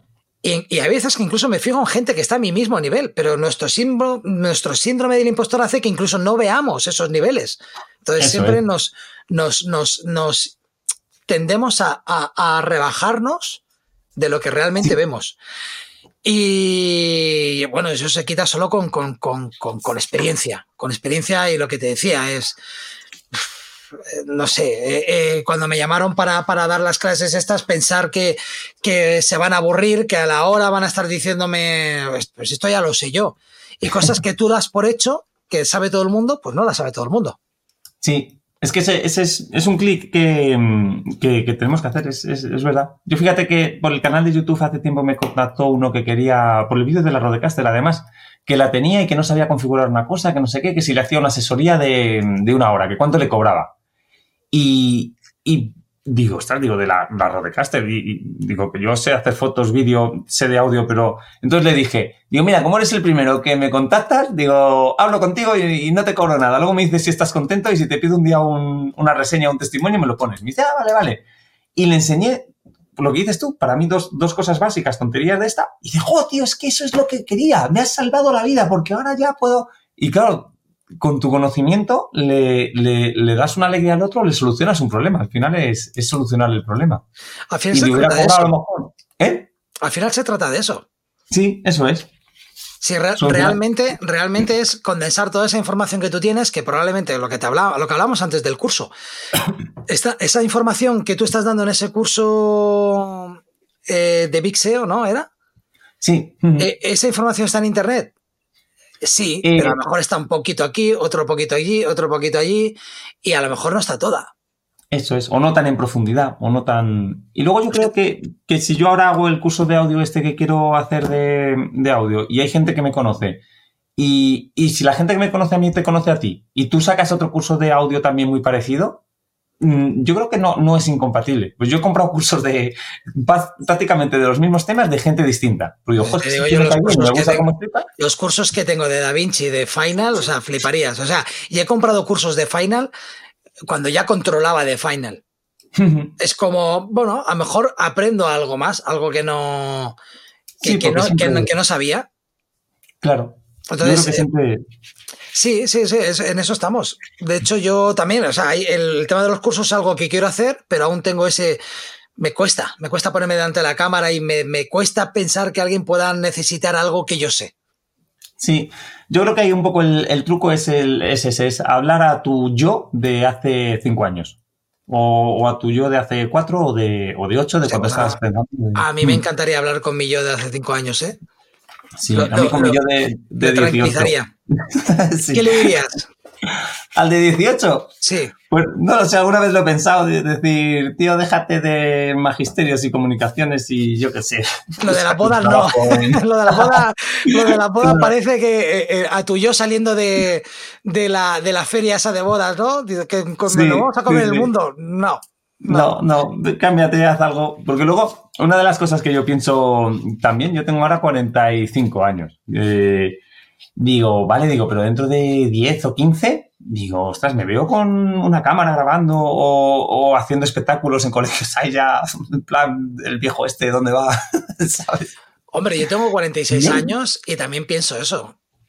Pienso, ¿qué Hmm. pasa? ¿Que, que, que me veo yo dentro de 15 años con cámaras.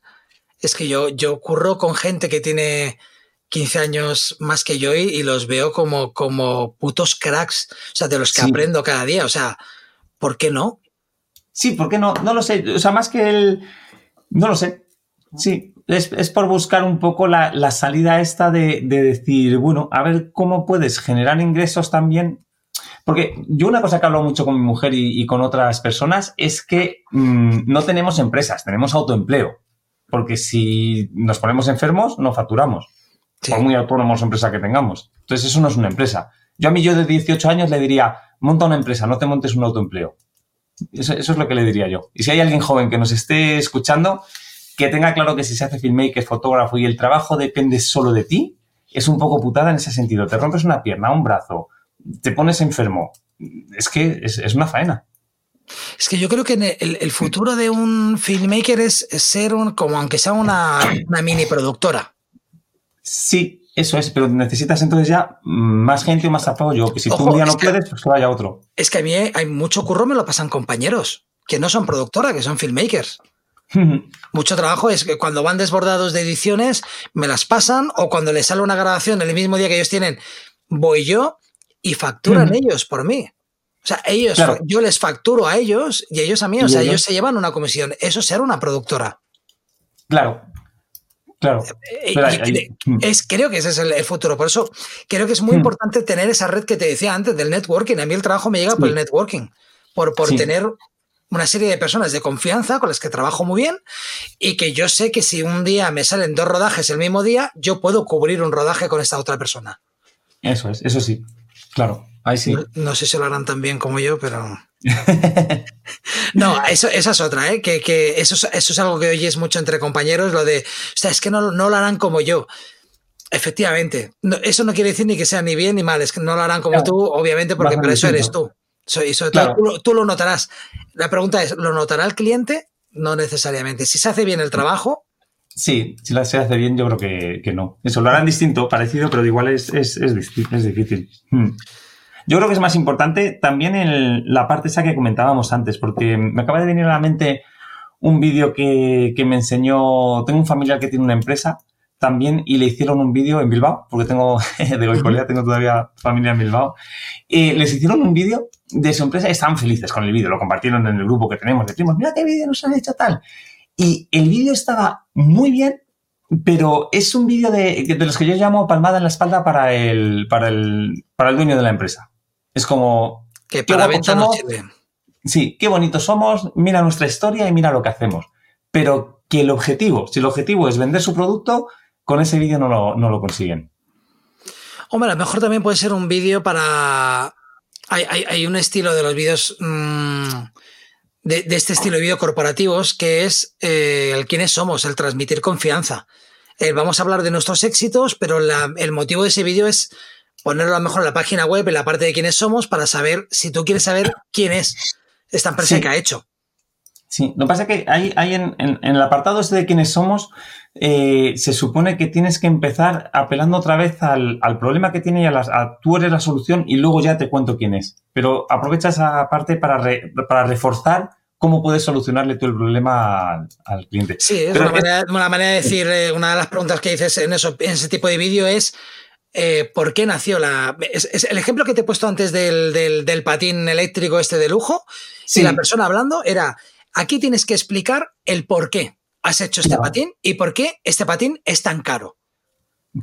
Y como es un patín que va destinado a un sector con gente, de gente de mucho dinero, cuando digo mucho dinero es millonaria. Sí. Que no te vergüenza la, realidad. El tío hablando el día de, de, por qué hizo el patín era porque, no, voy con mi yate, porque era un señor que había tenido una empresa, que la vendió, ganó mucho dinero y en su tiempo libre dice, pues ¿qué hago?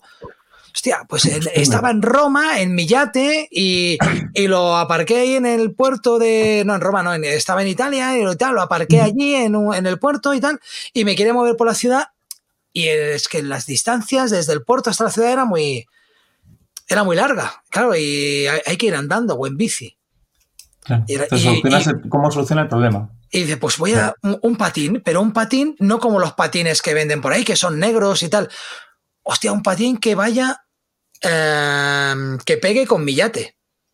Entonces diseñó un patín con la forma del yate, de madera. O sea, parece, tú ves el patín, parece un patín de Apple. Es guapísimo. Entonces, es, digo, pues explica esto. Esto es lo que tienes que explicar, porque el que va a invertir dinero es un tío también con pasta, que a lo mejor tiene tu mismo problema. Yo no. Yo, a mí me dices, a mí me vas a perder, yo no te voy a, no voy a, no voy a comprar este patín. Pero, pero e, es la parte humanitaria de, decir, bueno, que no, no, que no te importe explicar mm. el motivo de por qué has hecho esto. Claro, no, y, para qué es, claro, para qué es y qué problema va a solucionar. Es el, y por qué tienes que invertir, en este caso, ¿no? Claro. Sí. Bueno, ¿por qué tienes que invertir? No. Esa era, esa era otra. Tú habla de tu producto, habla de quién eres, de por qué lo has hecho y la tecnología que hay en tu producto. Ya está, porque este vídeo es un vídeo que se tenía que poner cuando hay un señor presentando este vídeo y luego te voy a vender. O sea, ese vídeo ah, servía como antes de, antes de empezar la reunión, es antes de hablar, vamos a poner este vídeo. Ah, vale, sí, como para calentar, ¿no? De apoyo. Ves al dueño, ta, no sé qué, habla y ya le ves la cara y dices, bueno, es un inventor, es un, tío que sabe. Vale, pues ya, has transmitido esa confianza de la que te decía antes. Hmm. Oye, al final me da la sensación que estoy hablando yo solo, mano. Sí, no, bueno, yo a mí sí me da bien escuchar, pero también pregunta lo que quieras. Eh, nada, yo creo que ya eso, nos vamos a dos horas y pico. Eh, yo noto que estoy empezando a apagarme. tengo una, este, una semana muy, muy agitada de grabaciones y mañana a las 5 de la mañana otra vez de, pie para otra grabación. Eh, mañana domingo, Día del Señor, que no deberíamos de trabajar, pero bueno. Te toca. A algunos mortales le, le, toca. Manu, ¿te has quedado con ganas de decir alguna cosa? No, bueno, yo diría si, a la gente que, eso que le guste que sea filmmaker o, que tenga un servicio que quiera vender, yo creo que tener un canal de YouTube es una ventana muy buena Primero, porque al obligarte a hacer vídeos vas a, vas a mejorar mucho. Yo, yo siento que he mejorado mucho en todos los aspectos, en, en cómo grabar, en editar, en el sonido, etcétera. Y si vendes producto o vendes un servicio, te vendes a ti como filmmaker, es que es un escaparate que, que es que yo creo que deberíamos aprovechar todos para, porque luego no sabes dónde te va a llevar. A lo mejor empiezas haciendo promoción de, de los vídeos que haces, te descubre alguien y salen trabajos, o de repente descubres que, pues eso, que quieres hacer vídeos de un determinado tema y puede ser que, que la vida te lleve a, a crear un curso Eh, o crear una no puedo estar o- más de acuerdo que tú, eh, contigo, que a- en mi caso es el podcast. Claro, El eso ¿eh? podcast me ha ayudado muchísimo. Aprender, claro, de cada, de cada, de cada Mm. persona que viene, aprendo y además le pregunto todo lo que yo quiero saber. Entonces, es, mm, yo soy una esponja de todos los que venís. Está- para mí, para mí eso es, es, es lo mismo. O sea, que, que tú has, no sé, has- y te han llegado por... Uy, has perdona. cons- ¿has conseguido trabajos tú de... Por, por YouTube, no, todavía no. Todavía no. Lo único que he conseguido es eso, mm, marcas que se acerquen y que te digan, oye, ¿quieres hacer una review de esto, de lo otro? O sea, lo más que he conseguido es pues un trípode, una luz. Oye, que también un- puedes picar a las marcas, ¿eh? que yo he visto marcas dando productos eh, y sponsorizando canales más pequeños, Hmm, pero simplemente porque la, la estética del canal también es una manera de apostar. Claro. Es una, una manera de apostar de Bueno. "Vam- vamos a pillar a este chico, a darle productos a este chico, porque calculamos que este chico de aquí a, a un año a lo mejor ni nos contesta. Hmm. Sí. No, yo, yo ya te digo, eh, ojalá eh, estaría guay eso o vídeos sponsorizados, ¿no? Que te digan, pues te damos mil euros o dos mil por hacer un vídeo de, de tal, de, o por que metas el, como hacen muchos los de los americanos, mucho de Squarespace, este está por todos lados, o la Arlis, Sí. eh, Epidemic, eh, sí, sí. de ese estilo. Hmm. Al final, yo, yo qué sé, dices, bueno, no sé, no sé, se deben de gastar mucha pasta en, en, en publicidad y no sé si tanta gente en cada vídeo se acaban suscribiendo a lo mismo, no tengo ni idea. No lo sé. Luego, como cada uno tiene su código especial o de afiliado así, imagino que llevarán el, el conteo, ¿no? De a quién le, le merece la pena o no. No lo Sí, sé. también te ganas un dinero extra. Sí. Y, y nada, en cuanto a hacer vídeos, pues yo haría un poco hincapié eso en, en si te contratan un vídeo, intenta ver qué de verdad necesita el cliente, para qué es el vídeo. Y una cosa que no hemos dicho que estaría guay es si hay alguna manera de saber si ese vídeo ha tenido éxito o no. Eh, es decir, si te encargan un vídeo, ¿para qué es? ¿Para ventas? O pues a ver si puedes saber cuánto se ha vendido gracias al vídeo. O si es contacto, pues cuántos contactos han tenido gracias a ese vídeo. Porque es una manera también de, de saber tú si lo has hecho bien o de decirle al cliente, oye, fíjate que el último vídeo que hicimos, pues no sé, te ha generado X en ventas y yo te he cobrado eh, X, pues es que has ganado por 10 o por 15 el precio del vídeo, te merece la pena. Podemos seguir trabajando juntos. Sí, eso eh, tiene un nombre que no recuerdo, no recuerdo cuál es. eh, El ROI, ROI, ¿no? Retorno de la inversión. Sí, sí. Eh, está muy bien mm, no entregar un vídeo y hasta luego, Lucas. O sea, Sí. entregar el vídeo e intentar estar en contacto con la empresa y cada X tiempo una buena manera de pegarle el toque es un toc toc. Oye, ¿qué tal has os ha ido el vídeo? Yo hay una cosa que siempre digo que es que un vídeo de éxito no es un vídeo que tiene un millón de visitas. Hmm. O sea, un vídeo de éxito es que tú puedes hacer vídeos corporativos para empresas que tienen 500 visitas, 500 views Claro. y, y puede ser un éxito perfectamente. Eh, todo depende de quién ha visto ese vídeo y para, Mm. lo que, para lo que sirve. Entonces, claro, eh, tú explicabas antes, hostia, ¿merece la pena hacer vídeos para 200, 300 personas? Yo creo que sí. Yo creo que sí. ¿Crecerá? Sí. Sí, pero bueno, el podcast también cuando empezó, bueno, en mi caso, el podcast cuando empezó, sí que es verdad que, que- que, mm, siempre he dicho que Jesús tenía una gran comunidad y yo, mm, al empezar con Jesús, esta comunidad ya era grande. ¿no? Y luego ha ido creciendo el podcast, obviamente. Sí. Y seguramente mucha gente desde el principio ya no sigue el podcast. Y, voy, y me sorprende porque a mí me da la sensación de que todo el mundo que escucha el podcast ya es gente que me escucha desde el principio, pero resulta que no. Hay gente que me conoce eh, cada semana, a lo mejor me llegan, me llegan mensajes eh, cada mes de gente que me acaba de conocer. Claro, Por es eso- que. Por eso que la pena estar en YouTube.